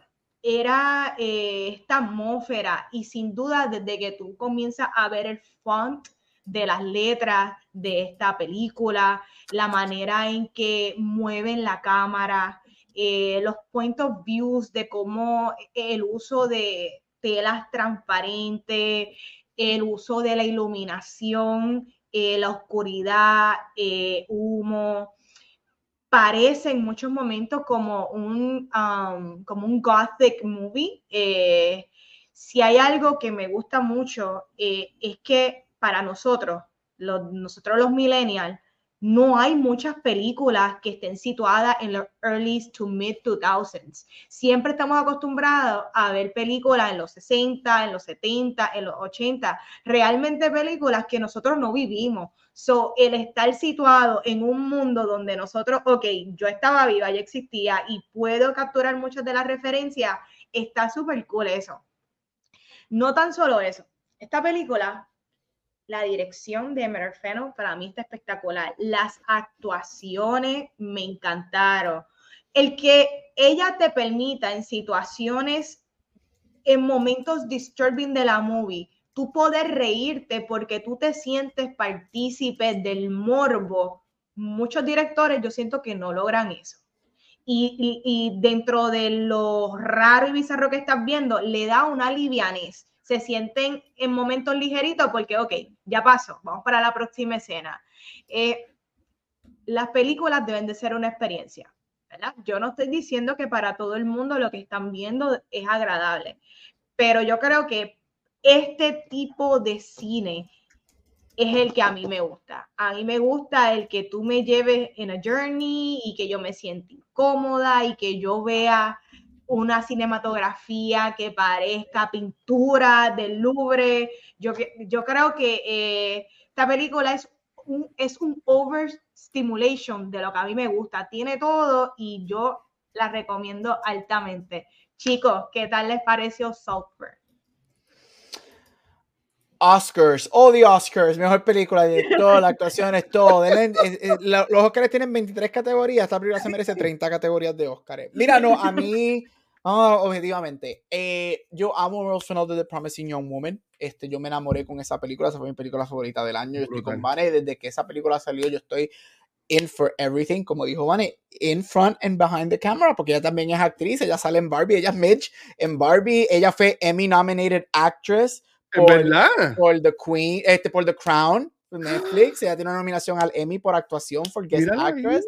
Ella Midge en The Barbie, la, la, Barbie embarazada que descontinuaron. So, ella es tremenda actriz también. Este, ella hizo muy, ella para mí hizo excelente Camila en The Crown. Pero es que esos dos seasons, season 3 y 4 de The Crown son usted y tenga. Espectacular. Uh, eso es otro episodio, como esta serie se ha caído. Este, pero eso es otro episodio. So, yo estaba bien emocionado por ver su sophomore, right? Yo quería ver si, si su sophomore movie, este, it was gonna be a slump, si ella just, you know, it was lightning in a bottle, or she could do it. Para mí ella lo hizo. Esta película es fabulosísima. Hasta el momento yo pienso que esta película va a ser mi número uno en película favorita del año. Uh, dijo algo bien interesante y es que a mí algo que yo he visto, dado la cultura que nosotros estamos, esta cultura del el cancel culture, esta cultura, cada rato veo polls y, y, y, y artículos de que Gen Z, que si no le gustan las películas con escenas sexuales y que si tienen issues con el sexo y todo ese crical. Y, y, ah, y, yo me pregunto por qué nosotros como sociedad estamos regresando al pasado en vez de seguir moving forward, right? Hemos tenido literalmente un sexual revolution en los 60s y 70s sobre esto y estamos en esto. So, diciendo eso, a mí me encanta que Emerald Fennell tiene los cojones bien puestos de ser bien experimental con sus películas. Este, esto es mucho más experimental y mucho más daring que Promising Young Woman. Y Promising Young Woman fue bastante daring este, este, cuando sale, especialmente porque salió en pandemia. Todo el mundo se quedó como que holy crap. Pero esto obviamente es mucho más allá, mucho. Esto, esto es mucho más hardcore. Y a mí me gusta, son un poco los directores.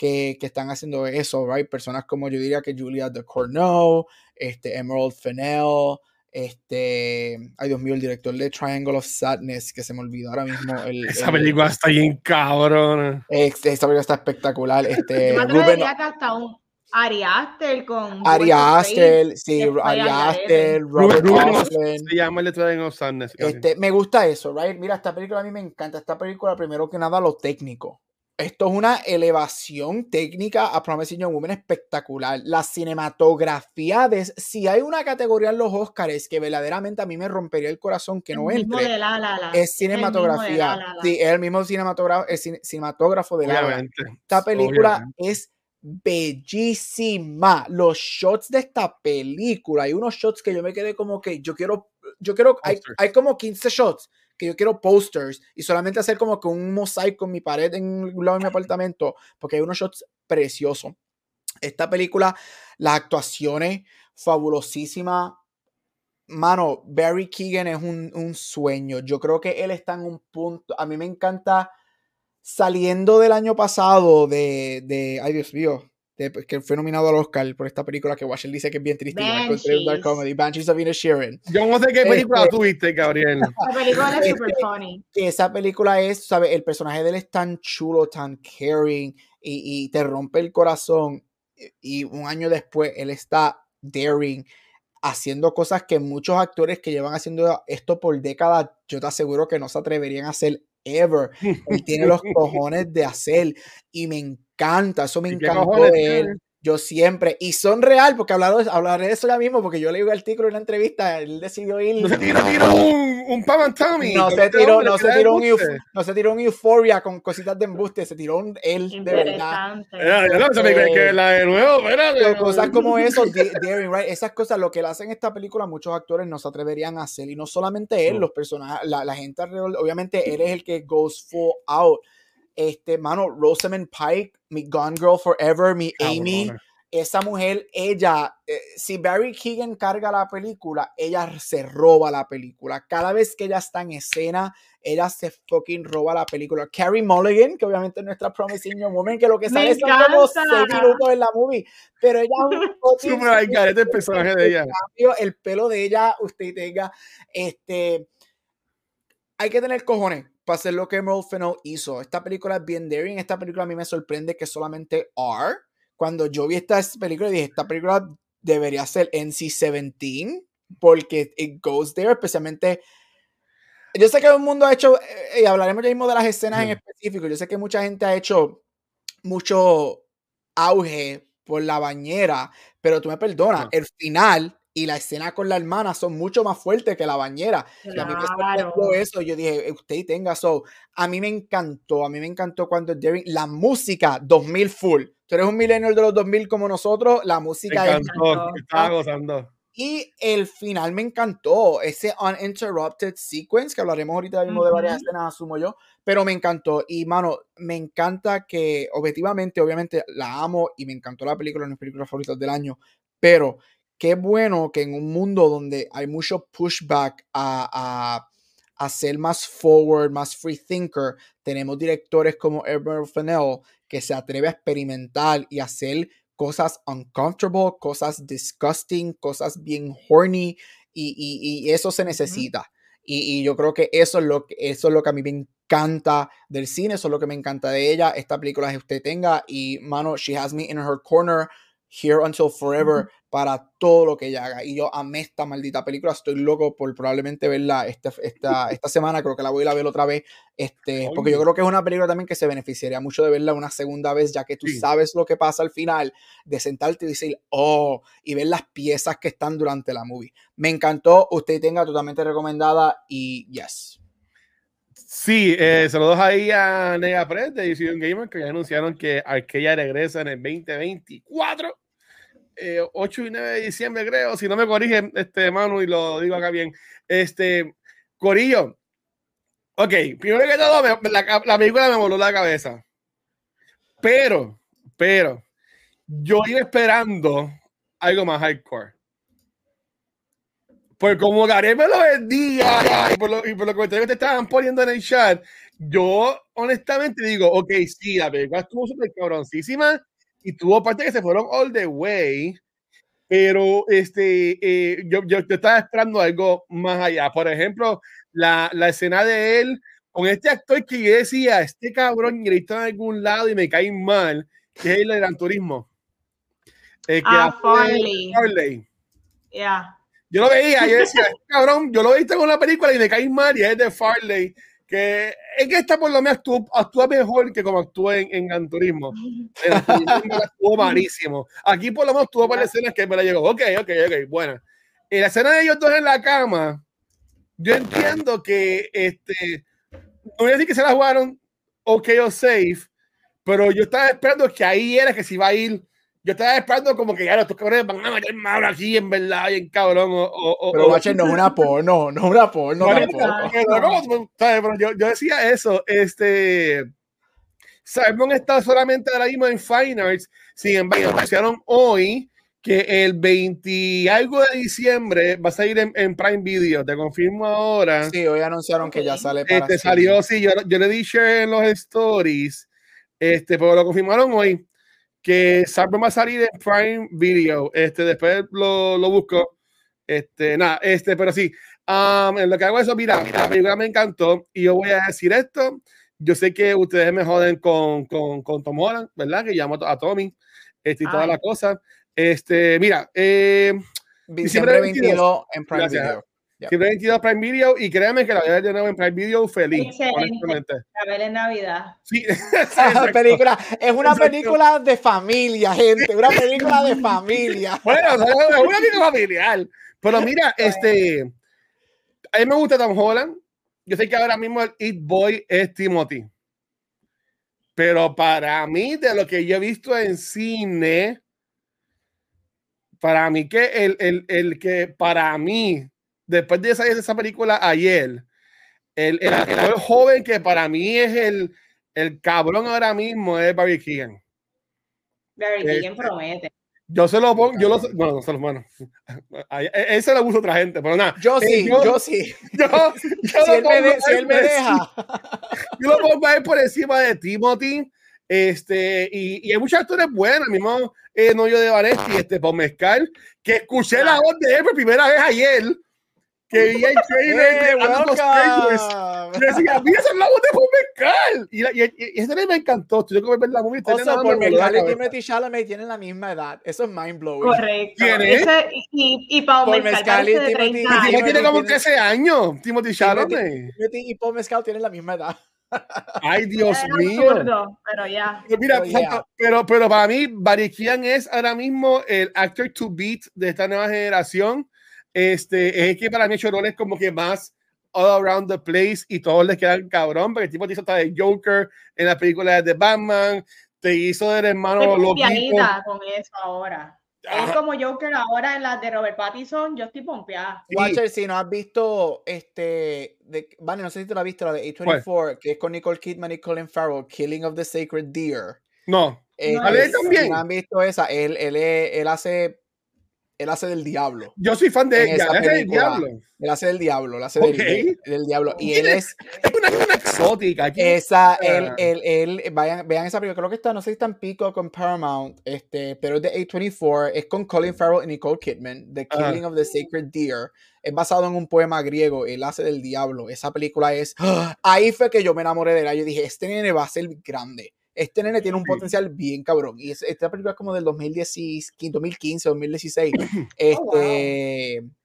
Que es un nene hace tiempo entonces. Sí, yo creo que se perdió, creo que es del mismo año, es del mismo año de, yo creo que de Hereditary, o de The Witch, so, se perdió en, en, en ese jupla de la película de horror, Yo- porque es no es de horror, pero es de misterio y thriller, y él hace del diablo, véanla cuando tengan la oportunidad. Y ese ver Barry Keegan va a ser, Barry Keegan es, es espectacular. Yo lo Sorry, vi a por primera vez en Dunkirk, fue cuando yo lo vi a ver por primera vez. Este, y ahí me voló la cabeza, nada, para callarme la, la boca, este, ah, la hermana ahí me gustó un montón, ella como actuaba, aunque los papeles bastante pequeñitos, pero para mí que la hermana, este, si, cuenta el nombre de ella ahora mismo, que se me perdía en IMDb, eh, Sam, creo que era Sam. Eh, nada, la hermana, eh, eh, quien hace de la hermana me la seguí yo, este, por el que hace del pai, también estuvo súper on him. A mí me encanta que él goza en todos los fandoms. Él salió en MCU, salió en. Star Wars, Sí, salió Loki, Oscar, él, él me encanta. Y la Semin Paico, tú la dijiste también súper cabrona. Y hasta chamaco de, fue- de, de Gran Turismo también estuvo bien. Ja- Jacob Eloy. Tengo que ustedes. Y tengo que dejar a un lado este, los comentarios estúpidos que hizo de la película esta, que para mí fue bien, bien de más. Y, y para mí, como que la acabó conmigo. Porque él no actúa mal. No, Es no la- actúa. Es la primera cosa que yo veo de él. Eh, no, este, yo, yo no he visto Euphoria, no he visto Kissing Booth. so es la primera cosa que veo de él. Este, pero a mí me gustó y él, y él en, en- en pantalla ya entiendo cuál es el- la cosa con él, porque él, él se ve súper cabrón en pantalla, un tipo alto, fuerte, good looking. eh. Es, es una pena que no fue Superman, aunque la voz de él no me encanta, ¿sabes? Como que de un superhéroe, pero tiene esta voz como que más, más, más seria, más... Yo estoy contento que él no sabe porque yo no encuentro que él se ve lindo. Yo no sé, maybe, pero yo no lo vería a él musculoso. Él, me, él, él- a mí me gusta el cuerpo que él tiene. y Si Así yo lo viese a él musculoso, sí, pues Superman, fit. perdería el encanto para mí. Ok. Entiendo. Pues ya vi la película. Y again, perdonen, per- perdonen a la muchacha de, de ayer de San Patricio, pe- de, de, de, de- pero las que estaban atrás mío estaban ganando más. Eh, pero yo no lo escuchaba, te escuchaba a ti. Sí. Bueno, oye, iba a decirle algo. Ustedes sabían que en las escenas de Oxford, que Oliver tiene un panita, ese panita como que bien geeky. Ustedes saben que ese es el nene de, Game of- de House, House of Dragon. Dragon, baby. Ah, Yep. ese Habíamos nene de igual. House of Yo decía. ¿quién es ese tipo? Y busqué el todo. Yo, ay, puñeta, sí. Yo este también, yo es estuve toda la película, yo la he visto, yo la he visto. Es el asesino de Luceres. El asesino de. Luceres. Yo tenía miedo. Él es el que ha cambiado el plot completo de esta segunda temporada. Yo pensaba que era el malo de la película, Vane. Pues, Al principio, yo decía, este cabrón es un loquito que va a joder a este chamaco o lo que sea. Bueno, arrancamos con que, ¿cuál es mejor, Promising Young Woman o Soft ahora esa pregunta. Comienza Gabriel la pregunta difícil. Eh, película, pre- películas, pregunta súper difícil porque en verdad son películas diferentes, este, Sí. temáticas Yep, bien diferentes. demasiado. Yo quizás porque, o sea, ahora mismo tengo que decir Saltburn porque yo creo que Saltburn, la, yo creo que ambas juegan con, con de una manera bien interesante, pero tratando de ser objetivo, quizás también un poquito recency bias, right? Porque es la que está de- eh, en el momento. Pero tratando de ser un poquito objetivo, yo sí pienso que lo que la eleva un poco es todo lo técnico. El craftsmanship está, um, es just stronger. Yo creo que ella detrás de la cámara como directora tiene un stronger point of view este, y juega más, es más experimental y yo creo que con lo que ella juega funciona. So, yo diría que Saltburn este, ahora mismo eh, fuera mi pick para ponerla number one y Promising Young Woman number two, pero honestamente me va a tirar el Watcher, sería como un 1 y 1.5, porque, eh, porque- pe- pero son bien diferentes, pero sí, yo creo que en lo que es técnico, ella detrás de la cámara se siente más segura. Ella yo creo que, por más que esta película es divisive, ella está clara que esto es lo que yo quería hacer y si no te gusta, critícame, no me importa. Y eso yo creo que eleva la película un poquito más por encima de Promising Young Woman. Sí, sí, a- yo, yo he visto muchas críticas así de los, de los colegas críticos, ¿verdad? Del país, este, ¿verdad? Pero mm, vi una que como que la tiró por el piso y yo como que no sé qué película esta persona vio, pero pues, esta, ese hateamos, pues hatean. Este, a mí me gustó mucho Saltburn. Sin embargo, para mí, el build, el build up y el cuando tú te, te enteras de todo el revolú de Promising Young Woman, para mí fue más shocking. No, fair. Para, para mí fue más shocking. Ya, te la aunque, doy, te la doy. El twist aunque- mejor. aunque cuando Bariquilla se convierte en el vampiro cagado, que yo me reír también en esa escena, que también yo me reí mucho en partes como que eran bien intensas. Yo me puse a reír. Pero quien la vea se va a enterar y si Es que la película es vez- funny, la película es La bien película funny. está construida de una manera que tú tengas que librar Sí. una carcajada para tú poder Sí. manejar lo que estás viendo. Si Ya. estás escuchando la baqueta en algún momento cuando yo, cuando yo- con un episodio que hicimos de Halloween, este, que ya hablé de un vampiro cagado, pues van a entender que el amor se da en todos los días del mes. Pero nada, este, en esa escena, a mí fue que me hizo click, porque yo no lo veía así. En esa escena fue que me de como que este cabrón le pasa algo. Porque fue como que para mí que el personaje de él no había, em, para mí, como que no lo he visto en ese punto. Yo, lo- yo pensaba que, de- que él era el que se iba a joder en la movie. Yo no lo veía ahí como el malo, ¿verdad? Entre comillas. Pero en esa escena fue que me hizo, hizo como un clic de como que este cabrón es como que medio, a este tipo le pasa algo. Con eso estuvo intenso. Para mí que el review de Promising Young Woman estuvo brutal.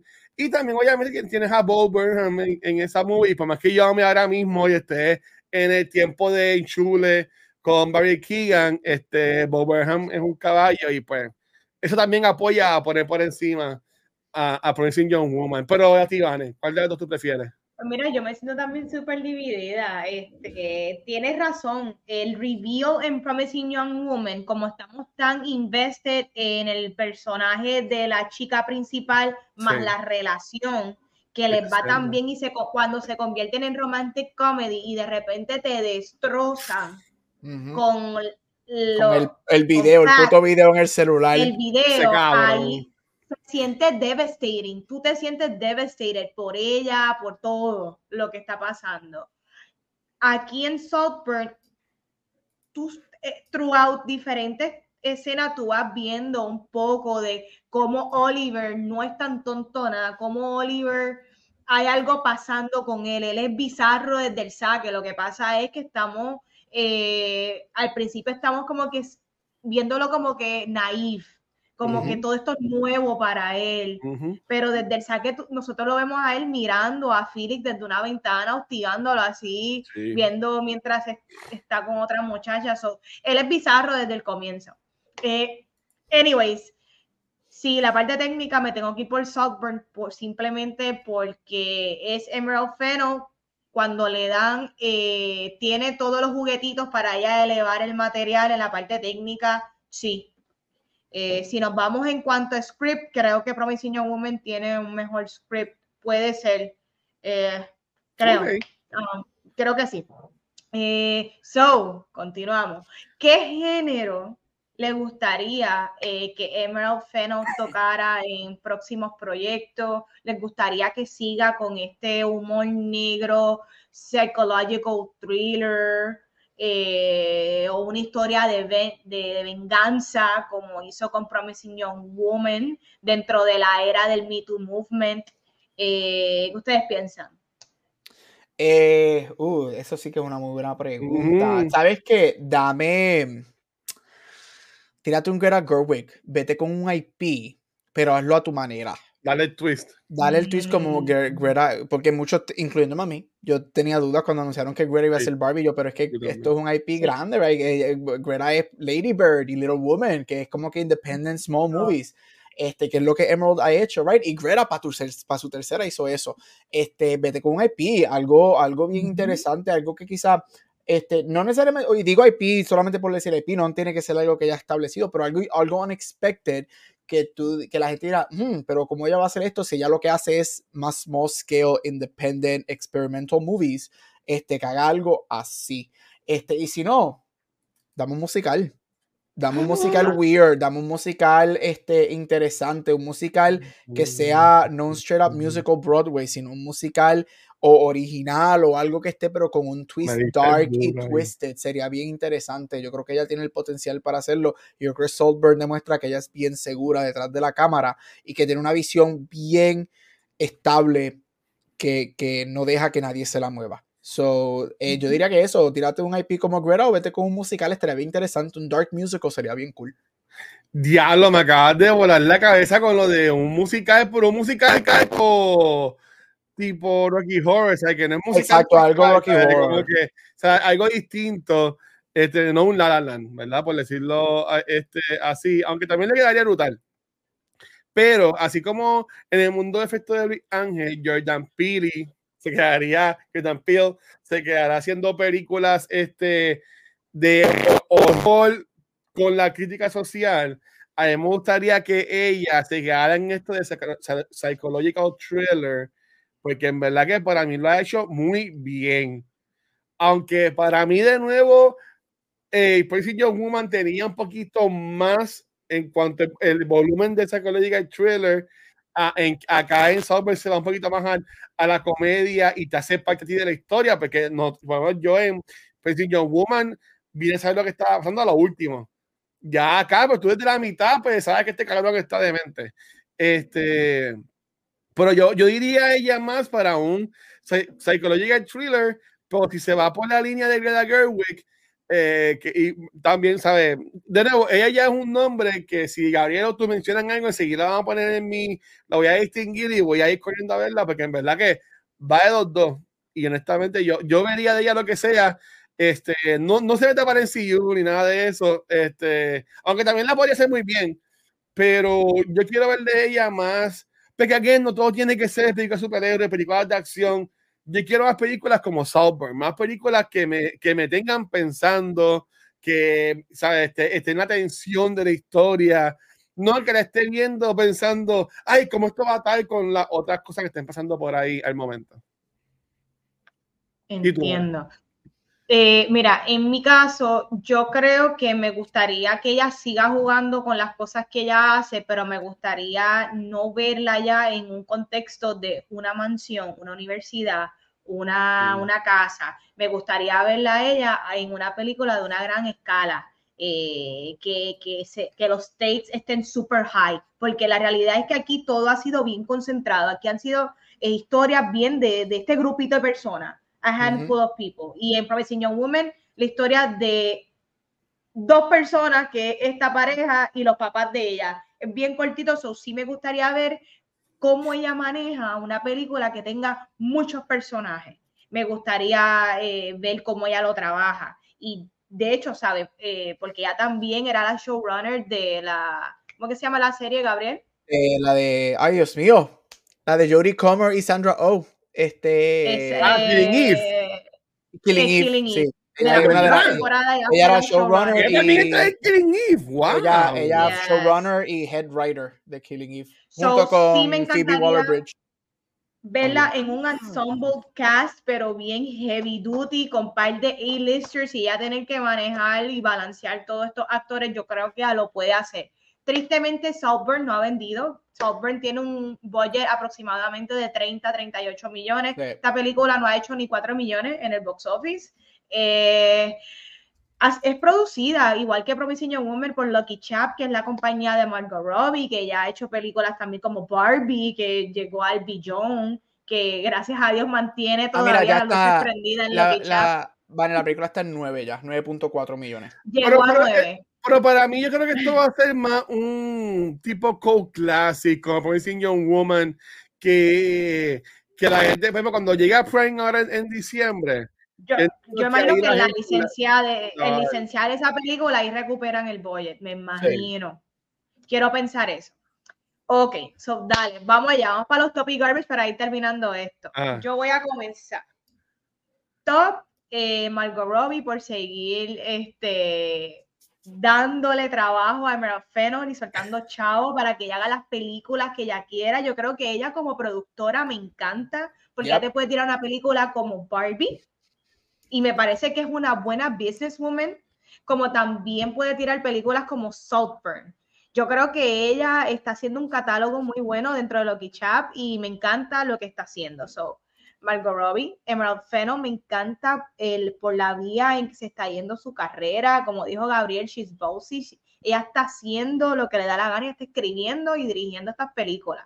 Y de verdad que brutal. Um, Barry Keegan.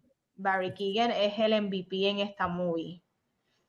Rosamund Pike también, y me gustó Jacob Elordi, aunque lo odio, pero me gustó en esta Es que tiene un Eh, douchebag, pero es que es, es lindo, pero es un cabrón. La mansión de Saltburn es espectacular. Como Dios dije, mío, es esa glamour, sí. es glamour, es overindulgence, pero a la misma vez es sucio, es grimy, es, es típico rico Bau. Eh, me encanta y me, me gusta ver eso. Garbage, yo sí tengo Garbage. A mí no me encantó tanto Farley. Farley, en verdad, like, Pendejo, pendejo. y no es que, digo, pendejo. eh, no es que él actuó mal, es que él eh, fue el más flojo de las participaciones. De los personajes sí, era más flojito, sí. sí. Él fue el más flojo y se notó. En, en escenas que él estaba con Barry Keegan, que Barry Keegan es tan fuerte, eh, que en verdad como que Farley es como que, ah, meter un empujón a Farley, como que ya... So, sí, para mí el, eh, mi garbage es Farley y no tengo nada malo que decir de la película. Ok. Eh, voy a empezar con el garbage porque lo que tengo es uno, este, y es que cuando pasa el primer semi-twist, no, no, no, ese no es el primer, no es un twist, cuando se acaba el party por la mañana y vemos Ajá. lo que sucede con un personaje en el laberinto, el, el, el, el fate de ese personaje. Eh, yo veo muchos criminal shows, yo veo muchos procedurals, yo veo muchos casos, yo veo mucho SVU, entonces revolú a mí me hizo clic y yo dije, este es el twist de la movie y esta persona, porque no quiero decir mucho spoiler aquí para que la gente la vea si estás escuchando, esta Ah, persona ok. tiene que ver con, con eso y después pasa a la- eh, 10 minutos más tarde, pasa lo que pasa con otra persona. y yo. "Eh, right? Ah, So, yo diría que, y Watcher ahí, ahí, no, no, Vane, fuiste, no me acuerdo quién de los otros lo dijo, que el, Ah. del twist de Promising Young Woman, yo diría que ahí es donde Promising Young Woman tiene la ventaja. El twist de. Promising Young Woman es mejor porque yo, por lo menos, cuando lo vi por primera vez, no lo vine a ver.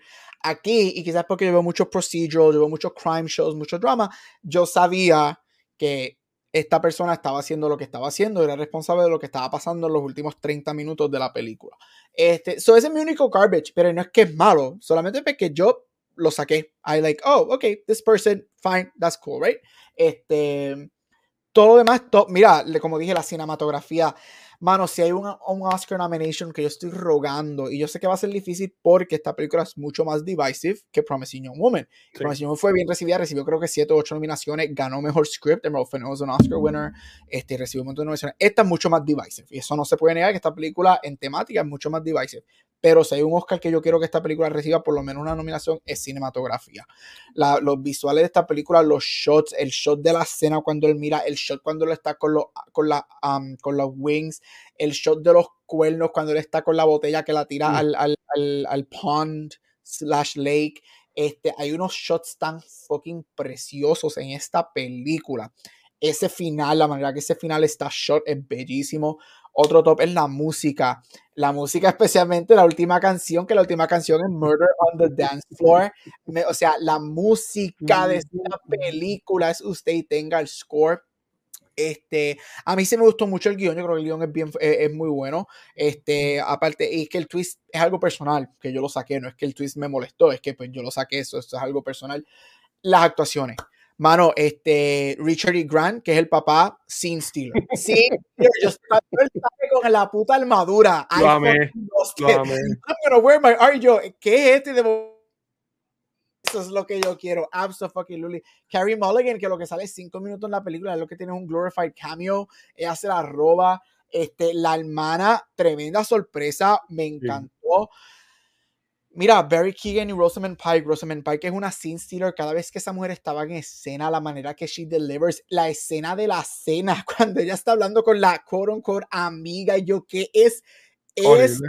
esto? Esta mujer es, es, es fabulosa, mano. Y si eres fanático como yo, que yo sé que Van y yo amamos Gone Girl, ella siempre va a ser Yes. nuestra Amy.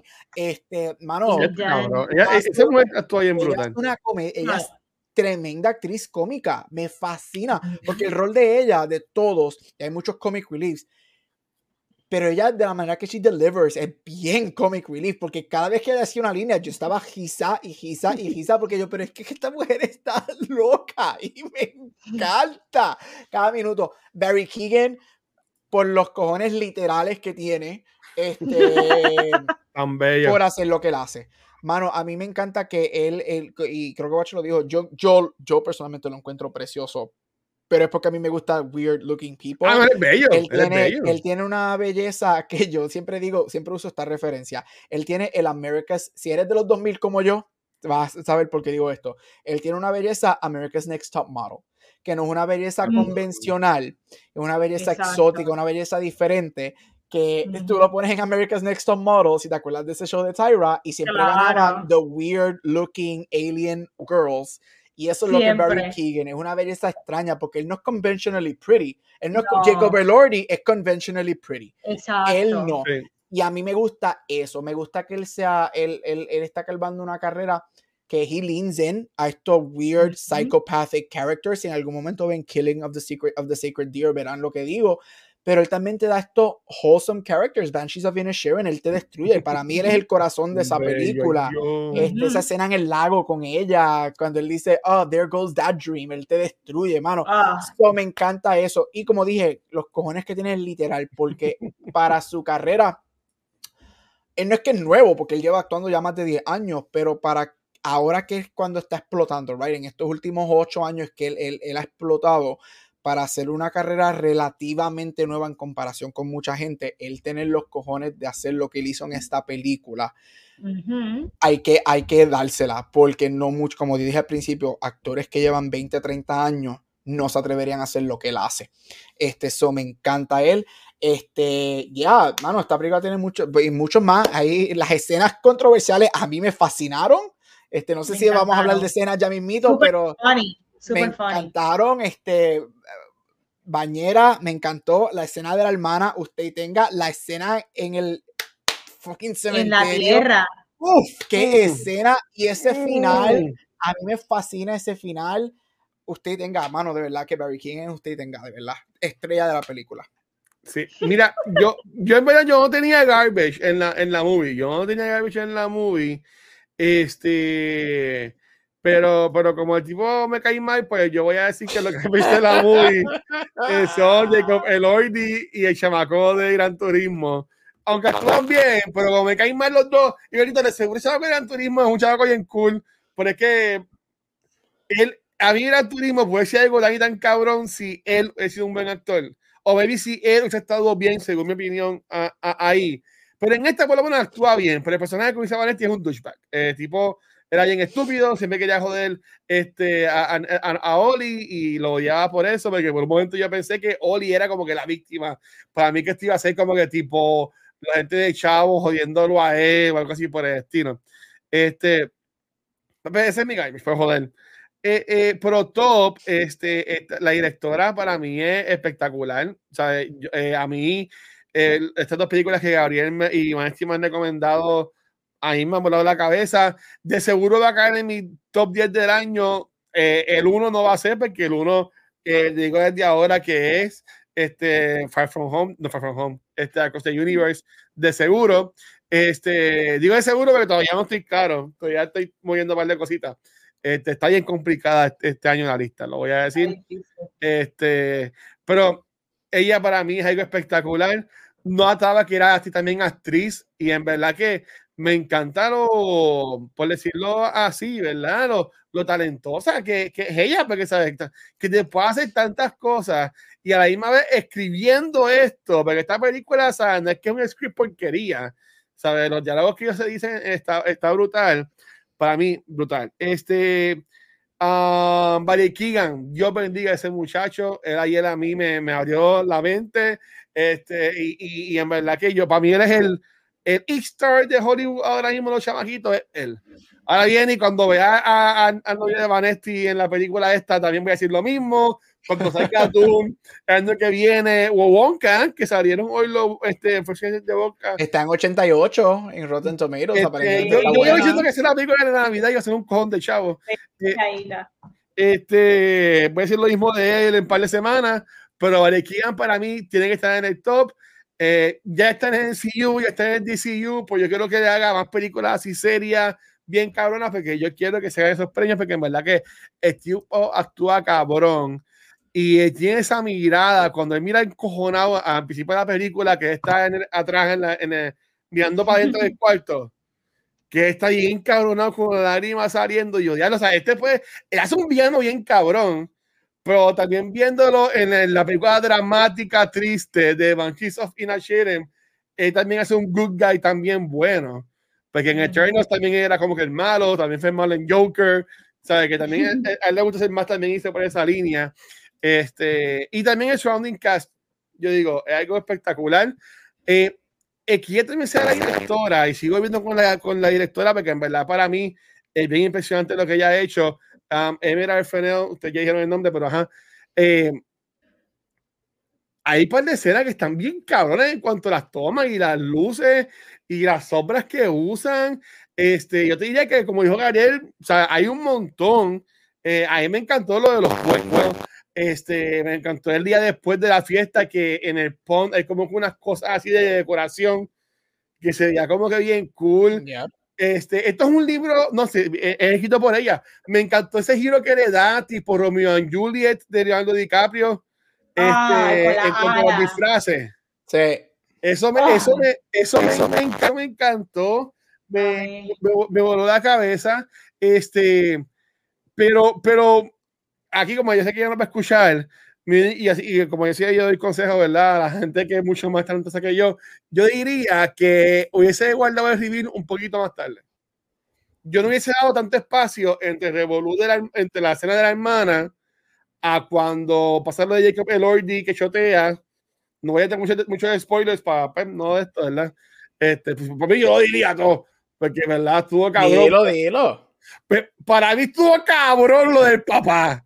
Para mí eso estuvo tan brutal. Porque, y, aunque, se- y, y- y yo pensando ayer por la noche de camino para acá guiando, cuando la mamá lo llama a él, eh, tú lo ves a él en un espejo y se ve el paño, se ve, se ve el cuarto regado y se ve el espejo vomitado y también el, el lavamanos. Él estaba leyendo la noche anterior con la chamaca este que quería poner celosa a Jacob Elordi, pero yo decía como que, bueno, Baby Sean quise costado dormir, pero como que no era tan lindo y perfecto como ese. ¿Tú sabes, tú sabes lo que hay una escena que a mí me encantó y obviamente tú no te das cuenta cuando la ves la película, pero la escena cuando él le dice a, ya que estoy hablando sea, lo del papá, Ajá.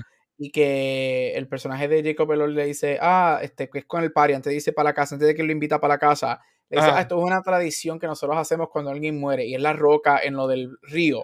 Ah, Y porque no ha ellos están muerto. en la escuela y él tira Ay, la no, piedra. No, no, no Y cuando, él, y cuando él tira la piedra al río, el- la piedra no cae en el agua, cae al lado. No me y había fijado dice- en eso. No cayó Pero, nunca en el pero que tú no te das. Exacto, y eso es lo. por eso es que la Wow. película, igual que Promising Young Woman, Promising Young Woman tiene muchos hints a lo que va a pasar, pero tú nunca te das cuenta hasta que la vuelves a ver. Yo no había fijado en Y eso. lo ves porque mucho de eso. Y una de esas cosas es eso, que cuando él tira la piedra, when somebody dies, we have this tradition, que obviamente al final de la película eso tiene que ver mucho, este, pero cuando él tira la piedra con el nombre de su padre, no cae en el agua, cae al lado, en tierra, y él dice, well, that's a sign. Y literalmente él le dice, well, that's a sign. Y es como que, mano, ella es bien inteligente. Emma Fennell es bien inteligente escribiendo, de Sí. verdad.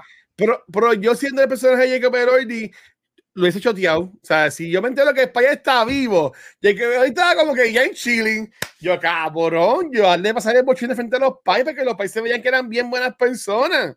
El que era De de puta era Oli. Se van hasta de viaje a Míconos.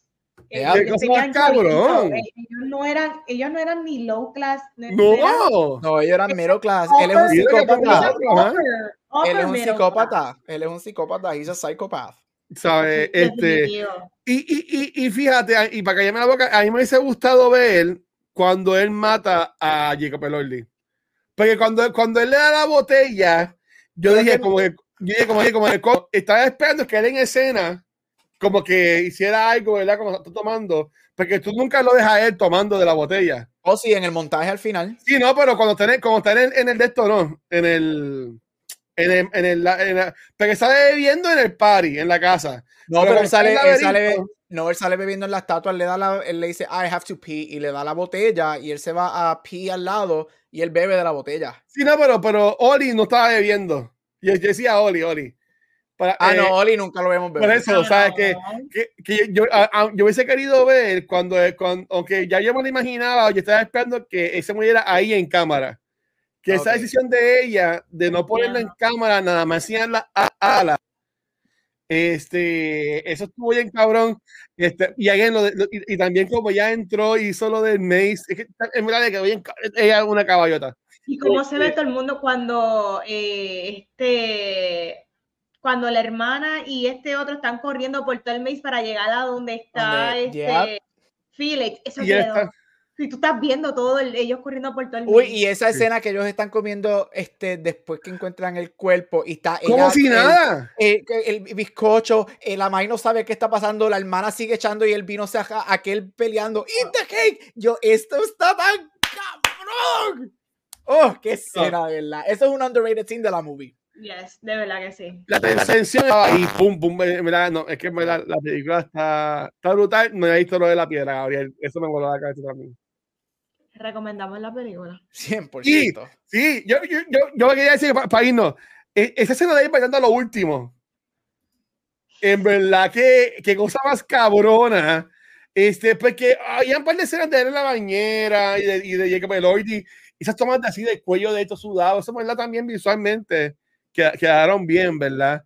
Supuestamente eso fue improvisado, como que él fue el que empezó a, como que le dijeron, me quito ropa, me quito ropa, Esa no pero era- para abajo, sí, pero para esa no abajo. era la escena y él se original. La- y la última. se Sí, so, la última escena Sí. era la última escena era él entrando a la casa, caminando eh, por la casa, vestido normal.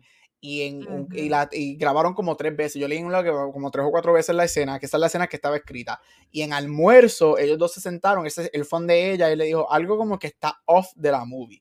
Y ella le dijo, ok, pues como tenemos más, vamos a, vamos, we're gonna reshoot it one or, or two more times. Haz lo que tú quieras. Ten la libertad de lo que tú quieras. Y déjame ver qué pasa. Y él empezó a grabar y él empezó a quitarse la ropa y a y, y desnudar. Y entonces ella se quedó como que, what the fuck is going on? Y ella lo empezó a seguir. Y por eso es que ese tracking shot es tan largo. Ella lo siguió. Está, y, y el tipo está bien fit. Sí. ¿Tú Y él lo siguió y por eso yo leí una entrevista que él dijo que, que como fue improvisado y eso no estaba, graban, graban la primera toma, se sientan a hablar y ellos le dicen, do you want to do this? Y whatever, él dice que sí, entonces él dice, yo no tengo problema en que sea yo. So, spoiler, él sale desnudo, full frontal al Wow. final y ese es él, no hay prostético ni nada, él dijo, mira, yo no tengo problema, dámelo y volvieron a grabar, creo que como dos, dos tomas más y esa es la escena final, el tracking shot de él bailando por la casa, él decidió, mira, yo creo que esto sería un fitting, un better end para la movie y fue idea de él hacerlo. O sea, el, el cabrón actúa, canta y también eh, Y co- dirige, corre, también corre con tres patas y está cabrón, ¿tú me entiendes? ¿Sabes? Sin, sin, sin, sin, sin, tumbarse el mismo, no sé, ¿verdad? También. ¿Cómo, lo puede hacer? Yo necesito esa escena en loop. Mío. Estoy loca porque llegue a, a. Y ahí me encantó la, la que le da el botón y salen ellos bailando a lo último. esa escena es para verla. vemos, pero esa escena es para verla es for the ex Melovision. Oye, Corillo, nada, pa- para, para irnos, este, ¿verdad? Cabrón, gente, y decir cabrones, vamos a ser más nice. Gente, vean Southburn, está ahora mismo en Fine Arts en Puerto Rico, ¿verdad? Y el 22 de diciembre va a estar en Amazon Prime Video. Así que si, si puedes shipping, ¿cómo tiene Amazon? Vela, por favor, porque en verdad que está Ujú. súper buena. Así que, habiendo dicho eso, este, Vane, ¿dónde te pueden conseguir, mi amor? Ahí me consiguen Instagram y Facebook como Vanesti. Dame like, pero siempre me envían los besos, que yo los espero. Ahí está, dímelo, Gabriel. En todos social media como Gabucho Graham. Ahí está. Corilla, me consiguen como en Watcher en cualquier red social y en Cultura Secuencial. Nos pueden conseguir en cualquier proveedor de podcast. Gracias nuevamente a todo el apoyo que hemos recibido con Spotify Rap y, y siempre, ¿verdad? Esto vamos para vamos para seis años ya, Dios mío, el año que viene. Este, nos pueden ver en Facebook, Instagram, Twitter, en nuestro canal de YouTube, pero donde único lo pueden ver en vivo es acá en Twitch, donde hoy lunes grabamos el episodio de cultura porque el jueves eh, nosotros fuimos elegidos nuevamente como ser co-streamers de los Game Awards, así que vamos a estar acá viendo cómo Baldur's Gate arrasa este año, así que eso va a ser desde las 7, 7 y media creo, Este, tengo que checar bien el jueves acá. Así que nuevamente, gracias por el apoyo. Y recuerden que el jueves grabamos de Napoleón, que también estuvo este, bastante cool, que la película estuvo bien porquería. Este, pues, estuvo chévere. Pues nada, este, vale, despídete de esto, por favor. Corillo, hasta aquí otro episodio de Cultura Secuencial. Nos vemos la semana que viene. No sé el tema, pero nos vemos la semana que viene. Bye. Bye, mi gente, ¿Cuál gracias. es el? Perdón, sí, no, no, no tenía en mano. Eh, Poor Things, la película de Emma Stone. Oh, yes. Ok. Yo creo que, no sé si la de Boyan de Heron también está esta semana, pero tengo que las dos. Sí, las Como dos que salen podemos- esta semana. No, es que normalmente grabamos jueves, que ya sabemos lo que Sí. estrenó, pero es que Sí. es el lunes. Y Sí, es es estrena- lunes, estamos comenzando. Pues nada, corillo, que tengan excelente semana. Vean el trailer de Gran Turismo 6, Grand Theft Auto 6, vean Saltburn y nada, corillo. Y quedamos. Bye.